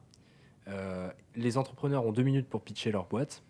Et euh, en gros, c'est le principe de tu vas dans, une, dans un fonds d'investissement, The tu pitches ta boîte et il dit euh, je te donne de l'argent, je te donne pas de l'argent. Parce que des fois, ils sont plusieurs. à là, c'est filmé. veux, euh. Alors, ce qui est intéressant, c'est que euh, que dans Shark Tank, c'est des personnages assez charismatiques en Angleterre. C'est un peu l'équivalent de Donald Trump dans The Apprentice, si tu veux. Les gens regardaient pour le, pour le jury. Ce qu'ils ont réussi, et ce qui est assez fort en France, c'est qu'ils ont réussi à aller chercher des entrepreneurs. alors, Marc Simoncini, c'est celui qui va avoir le plus, enfin, qui a le plus de, de, de, de, de cachet, d'expérience et qui est le plus connu peut-être du grand public. C'est le gars de Mythique, ça C'est le gars qui a créé Ouais, Mythique. ouais. ouais. Euh, il a, en fait, ça se voit clairement que M6 l'a mis. ah, de toute façon, il est placé au centre. Oui, c'est bah lui oui. qui finit toujours par conclure les C'est descriptions. lui qui met des grosses punchlines aussi. C'est lui qui met les grosses punchlines. En gros, tu sens qu'ils l'ont mis là parce qu'ils savaient que c'était un mec qui allait, qui allait faire, euh, qui allait tirer le jury. Et euh, en fait, le jury, il est crédible déjà. C'est-à-dire que toi, quand tu regardes les entrepreneurs, tu dis, euh, des fois, tu dis, Ah, ça c'est vraiment de la merde. Ah ouais. Et, euh, et en fait, ils ont pas peur de te dire, de dire, franchement, c'est de la merde. Mais le jury vient d'où alors, du coup? Alors le jury, tu as, le, t'as donc euh, Marc Simoncini qui est un des plus gros angels en France. Ouais, ouais, jusque-là, T'en as un qui bien. doit te détester. Parce qu'il a le fondateur de Ledger. Il y a le fondateur de Ledger. Ceux qui font des cold wallets euh, pour Ceux des, qui font des- des... En fait, des portefeuilles. euh, en fait, ils font des portefeuilles. Tu sais, les clés USB portefeuilles Ouais, de ouais, ouais, journaux. ouais, je ok. suis Oui, alors lui, il a fini investisseur. Faut te dire quand même que ça veut dire que ce gars-là, a- sur une boîte euh, qu'il a montée sur les Ledger, il a, il a gagné énormément de Ouais. cash. Quoi. Ouais, il y a surtout peut-être. tu sais, c'est toujours pareil, hein. euh, Dans la ruée vers l'or, celui qui gagne de l'argent, c'est celui qui vend des pioches. hein. Donc euh, voilà. Donc lui, il a gagné son, il a gagné là-dessus. Et du coup, maintenant, J'ai envie d'arrêter le podcast sur ça. on aurait un générique de fin, on l'aurait mis maintenant. Quoi. Euh, et donc du coup voilà le donc il y a lui il y a je me souviens plus des noms des, des- je suis désolé enfin, leur, y a- leur il y a le titre, mec- en fait, qu'est-ce qui. en fait c'est des, c'est des dirigeants de boîtes qui qui ont été euh, qui, ont, qui ont eu du succès ils ont eu 3 4 5 6 boîtes Ils ont monté Ils ont une chaîne de restaurants. euh, et qui en ont- fait maintenant euh, ils sont investisseurs et alors le point qui est important que j'ai pas dit juste avant ils investissent leur propre argent hein. c'est pas l'argent d'M6 hein. Ah oui, oui, oui. C'est-à-dire qu'en gros, ils pitchent leur truc. Le mec vient avec donc le mec qui vient présenter son projet, il vient avec ses avec euh, avec son envie. Il dit je vous donne 5% de ma boîte contre 200 000 euros. Ok. Oui. Parce qu'en fait, il vient lever des fonds, ce gars-là. Donc, il vient se diluer. hein. Donc, Ouais, ouais. et en fait, en face, eux, ils disent go, no go. Ils passent chacun leur tour. Il y en a un euh, qui a été plus loin, qui a dit euh, Moi, euh, vous, je vous donne 400 000 euros pour euh, 20% de votre boîte, alors que le Ah mec en ouais. voulait 10%. En gros, il a fait x2. Et le- en- c'est un peu The Voice, c'est-à-dire qu'il y en a deux qui avaient fait une proposition, Ouais, ils choisissent son quoi. meilleur. Et alors, je vais pas spoiler, si vous n'avez pas vu le premier épisode, il est vachement bien. Ah ouais. À la fin, Oh, M- M6 a fait du au- M6, Ah, c'est-à dire c'était qu'ils nous ont, qu'ils ont fait. mis un Ils étaient- projet. J'étais au bout de ma Ils ont mis un- une entreprise dans le but de faire chialer les gens, hein, comme Ah bah, d'habitude. ils ont réussi. Euh, et en fait, c'était bien fait. Genre, c'est-à-dire Ah que ouais. c'était pas cringe. J'ai regardé le truc, je me suis dit, bien joué les gars. C'était bien fait. Et Ouais, on, va voir, on va voir comment ça continue aussi. Et, et voilà, cette personne, partir, euh, ouais. alors j'ai plus son nom, désolé elle, elle est déjà, en fait, c'est pas quelqu'un qui arrive comme ça que M6 a placé n'importe où. non, gens Elle est déjà ont- quelqu'un, c'est quelqu'un de très bien. euh, je connais quelqu'un qui la connaît, etc. Et voilà, elle fait des, elle faisait déjà son truc avant. C'est pas créé pour l'émission Mm. ou quoi que ce soit. C'est des, Ok. c'est des projets sérieux, C'est des vraies boîtes. Euh, alors, il y, en a une qui fait sourire. euh, Ah, attends, est la- laquelle les, les cartes de Lulu. Ben, les cartes de Lulu, j'ai bien aimé l'idée. T'as bien aimé J'ai bien aimé l'idée, mais Moi, j'ai euh, pas aimé la, la- Après, j'ai pas aimé la meuf, mais après, c'est une question de. Mais ouais, moi non plus. Mais je- j'ai rien à lui reprocher. Ah non, non, je dis pas le Mais, contraire. euh, bon, mais- on va pas commencer Ouais. à débattre sur Bref, l'émission, en tout cas, ouais. alors ce qui est intéressant, donc, euh, c'est que en France, ils ont fait un twist par rapport à Shark Tank. Ce qu'ils ont fait, c'est que tu as l'accompagnement aussi après parfois. Ouais. Quand ils peuvent, ils mettent l'accompagnement Parce que derrière. sinon, sur Shark Tank, t'as pas d'accompagnement. Non, Shark Tank, tu viens, tu prends ton cash, tu te casses. Ok. Là, en gros, en France, ils ont voulu dire euh, l'investisseur, non seulement il donne du cash, mais en fait, en s'investissant, il donne des conseils aussi. Il va t'aider, t'accompagner. Et en fait, finalement, les entrepreneurs, la plupart du temps, c'est surtout de ça qu'ils ont besoin plus de cash. Ouais, ouais. Et, euh, et c'est des gens qui ont de l'expérience, qui sont pertinents. Le jury, il, il- il est à sa place. Euh, les projets, il y a des projets intéressants, des projets nuls. C'est cool, c'est réaliste pour, euh, par rapport à une VC classique. Euh, moi, j'ai vraiment bien aimé. Et euh, alors, point de vue audience, ça n'a pas fait un carton monumental. Euh, ils sont bons sur, euh, des, sur les actifs. Par contre, en gros, ils sont finis troisième dans la soirée. D'accord, ok. Donc, euh, pour un premier épisode, C'est pas ouf. pas le- c'est pas Ouais, ouf. c'est pas dingue, ouais. Par contre, M6 a confiance dans le programme, il retente la semaine prochaine et il continue, il continue. Ouais. On verra combien de temps ça va durer. Euh, c'est présenté par Julien Courbet, Ouais, ça me va. Ça me va. qui Ah ouais. On le voit presque pas. on le voit presque ça que je pas, te dis il ça me va accueille- parce que il fait l'accueil et il dit au revoir. vraiment il fait une ou deux phrases. Les, et- les stars de l'émission, c'est le jury. Mm. C'est plutôt pas mal. Ouais, Voilà. je recommande aussi. Marocco. Je recommande aussi. Je croyais que j'allais être tout seul et que tu allais me dire que c'était nul. hein. Non, non, j'adorais. j'ai pas regardé en direct. En fait, j'ai regardé en, en différé. Ouais. Ou, tu vois, des fois, on regarde comme ça en différé Mm. avec Flo des trucs. Et euh, au final, on s'est retrouvé à dire bon, on regarde comme ça vite fait en mangeant. Et en fait, on l'a regardé d'un coup. je me suis dit bah tant pis, on va finir. Et c'était trop bien.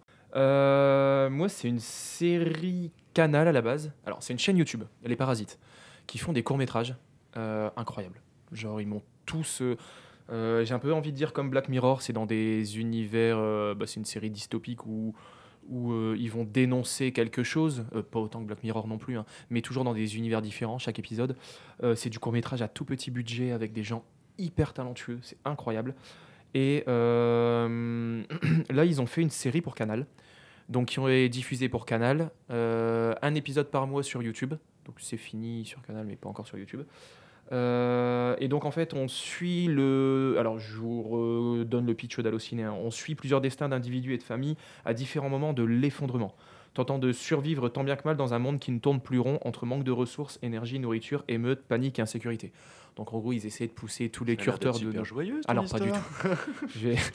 En fait, tu pousses un peu tous les curseurs de ce qui nous fait peur actuellement. Tu les pousses au max. Et en fait, tu es dans cette série, mais ultra réaliste. Euh, ça vient de YouTube du coup là-bas, c'est ça Non, de Canal Plus justement. Ah non, Ils l'ont fait Canal+. pour Canal Plus et là c'est un épisode par mois sur YouTube qui ok. diffuse. Ils ont eu les droits de les diffuser sur leur chaîne YouTube. C'est donc cool. Ce que je trouve génial. Et donc c'est des 8 épisodes de 20 minutes. Actuellement, il y en a 3 qui ont été diffusés. C'est des plans séquences. Chaque épisode est un plan séquence. Donc ça doit être comme 1917 où c'est un faux plan séquence, je pense 20 minutes, sinon c'est vraiment incroyable. Euh, tu rentres dedans, euh, c'est super bien joué, c'est super bien écrit. Euh, comme c'est un peu ouais, nos peurs actuelles de la société qui pourrait ne plus s'en sortir, etc. Mhm. Euh, on est vite vraiment, on se met très rapidement à la place des personnages. Euh, c'est voilà, tu passes un sale moment. Ok. C'est c'est comme le Joker. hein. Tu passes pas un moment, mais c'est Ouais, incroyable. Et je recommande les yeux fermés. Euh, dès qu'il y a un nouvel épisode qui sort, je le regarde. Ouais, ouais, c'est super bien. Ok. Plus c'est français, c'est cocorico. On a rarement de bonnes petites séries françaises comme ça qui sortent. Ouais. C'est cool. Ok. Super. Toi, t'as une reco reco J'en ai même deux en Ouais, fait. t'en as trouvé Ah, deux. bah Parce que juste avant, tu me dis, ah, j'ai pas de reco. Ouais, bah, euh, c'est cool. réfléchi. Euh, la première reco, ça va être Genre humaine d'Eleanor Cost. Euh, c'est des petites vidéos YouTube. Il y en a 8 épisodes. La saison 2 est sortie. C'est super bien filmé. Léonore, C'est elle est souvent dans le super. Floodcast. hein. Ouais, tout à Ah fait. oui, elle vient de temps en temps dans le Floodcast. Et elle a sorti du coup Genre humaine. C'est vraiment super bien. Je vous conseille euh, grandement. Euh, et la deuxième petite chose, c'est euh, une, une petite vidéo aussi de, de Magali. Comment elle s'appelle? Magali Gillot.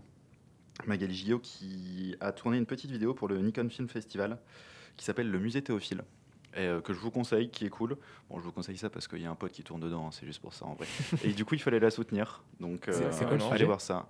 Mais je te conseille d'aller voir du coup. Comment Ah ça oui, s'appelle le musée le nom Théophile. Le musée Théophile. Le musée Théophile. Nikon, alors si t'as un pote qui joue dedans, je vais donner un autre truc concurrent dans le Nikon Festival. je suis désolé, je l'ai vu tout à l'heure. Euh, Amy LTR, je sais pas si vous connaissez, elle est youtubeuse. Ouais. Je trouve ça incroyable ce qu'elle fait. Ouais, elle est tellement talentueuse. Oui. Et euh, donc elle a tourné et elle a partagé sur sa chaîne YouTube la vidéo. euh, donc c'est pas d'elle la vidéo, mais elle joue dedans. Ouais. Elle est incroyable, encore une fois. Ouais, Deux ouais. minutes pour le Nikon Festival. Je vous conseille d'aller voir Amy LTR. Tous les liens sont dans la description. Lâche un Toujours. commentaire et. Ah c'est pas- le bon médium. Donc c'est toi Merde. qui vois. hein. Ah bah, attends, vous allez me les filer les liens quand même, non? Tout à fait, tout à fait. Ah bah merci pour me rassurer. Bah merci beaucoup Bah, pour je pense tes deux recommandations. Parce Ouais. que là, Tu- on s'arrête juste avant les 2 heures. Ah la vache. 1h57. Oh quel, quel... C'est tu- beau. Tu, sais, alors, je sais pas si tu, tu- je me fais du mal, hein, là je continue, je m'en fous. Euh, tu sais que quand je monte, j'écoute le podcast en intégralité. Pas du tout, moi. Je supporte pas m'écouter. Je suis sûr qu'il y en a d'autres qui supportent pas si m'écouter tu- aussi. Si tu veux que, si tu veux que, si tu veux cuter correctement, euh, il faut que tu vois s'il y a pas. En même temps, on n'a pas fait d'erreur. Bah non.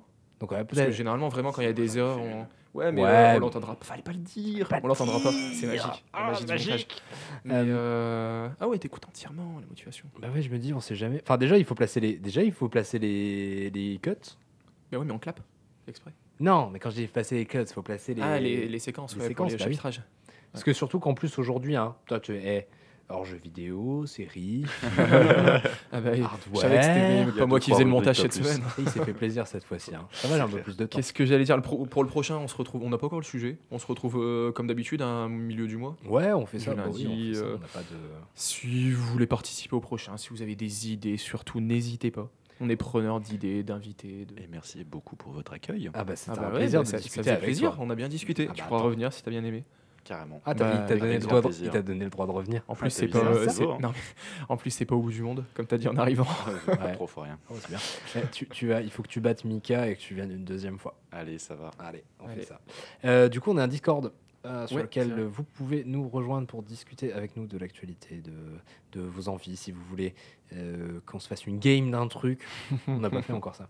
C'est peut-être pour ça qu'on est sur Discord à la base, non euh, Non, on n'est pas. Ok, sur Discord, euh, vous pouvez nous suivre sur. Twitter, arrobas J7N et deux underscores. Et toi, c'est. Toxendo, T-E-X-O-N-D-O. T'as t'as posté un truc récemment? C'est possible. Oh. que Je, je- je regarde beaucoup. Je regarde beaucoup, mais Je je, regarde plus beaucoup. grand Non, je chose. poste pas grand chose, mais euh, je retweet de temps en temps des trucs intéressants. Donc vous pouvez hein. venir me Allez. Et bah, Et moi, toi, c'est arrobas SH. Colin SH, euh, comme toujours. Ça n'a pas bougé. Voilà, ça. donc euh, tweetez-nous sur le hashtag TechCast Faites vos retours, abonnez-vous pour faire remonter, euh, pour faire monter euh, les, les, stats, les- les, recommandations, les algorithmes. toutes des les conneries sur comme ça. Mettez des notes sur iTunes, je regarde jamais ça. Merci beaucoup Salut, à tous. salut. On se voit le mois prochain. Salut. Ciao, ciao. Ciao, ciao.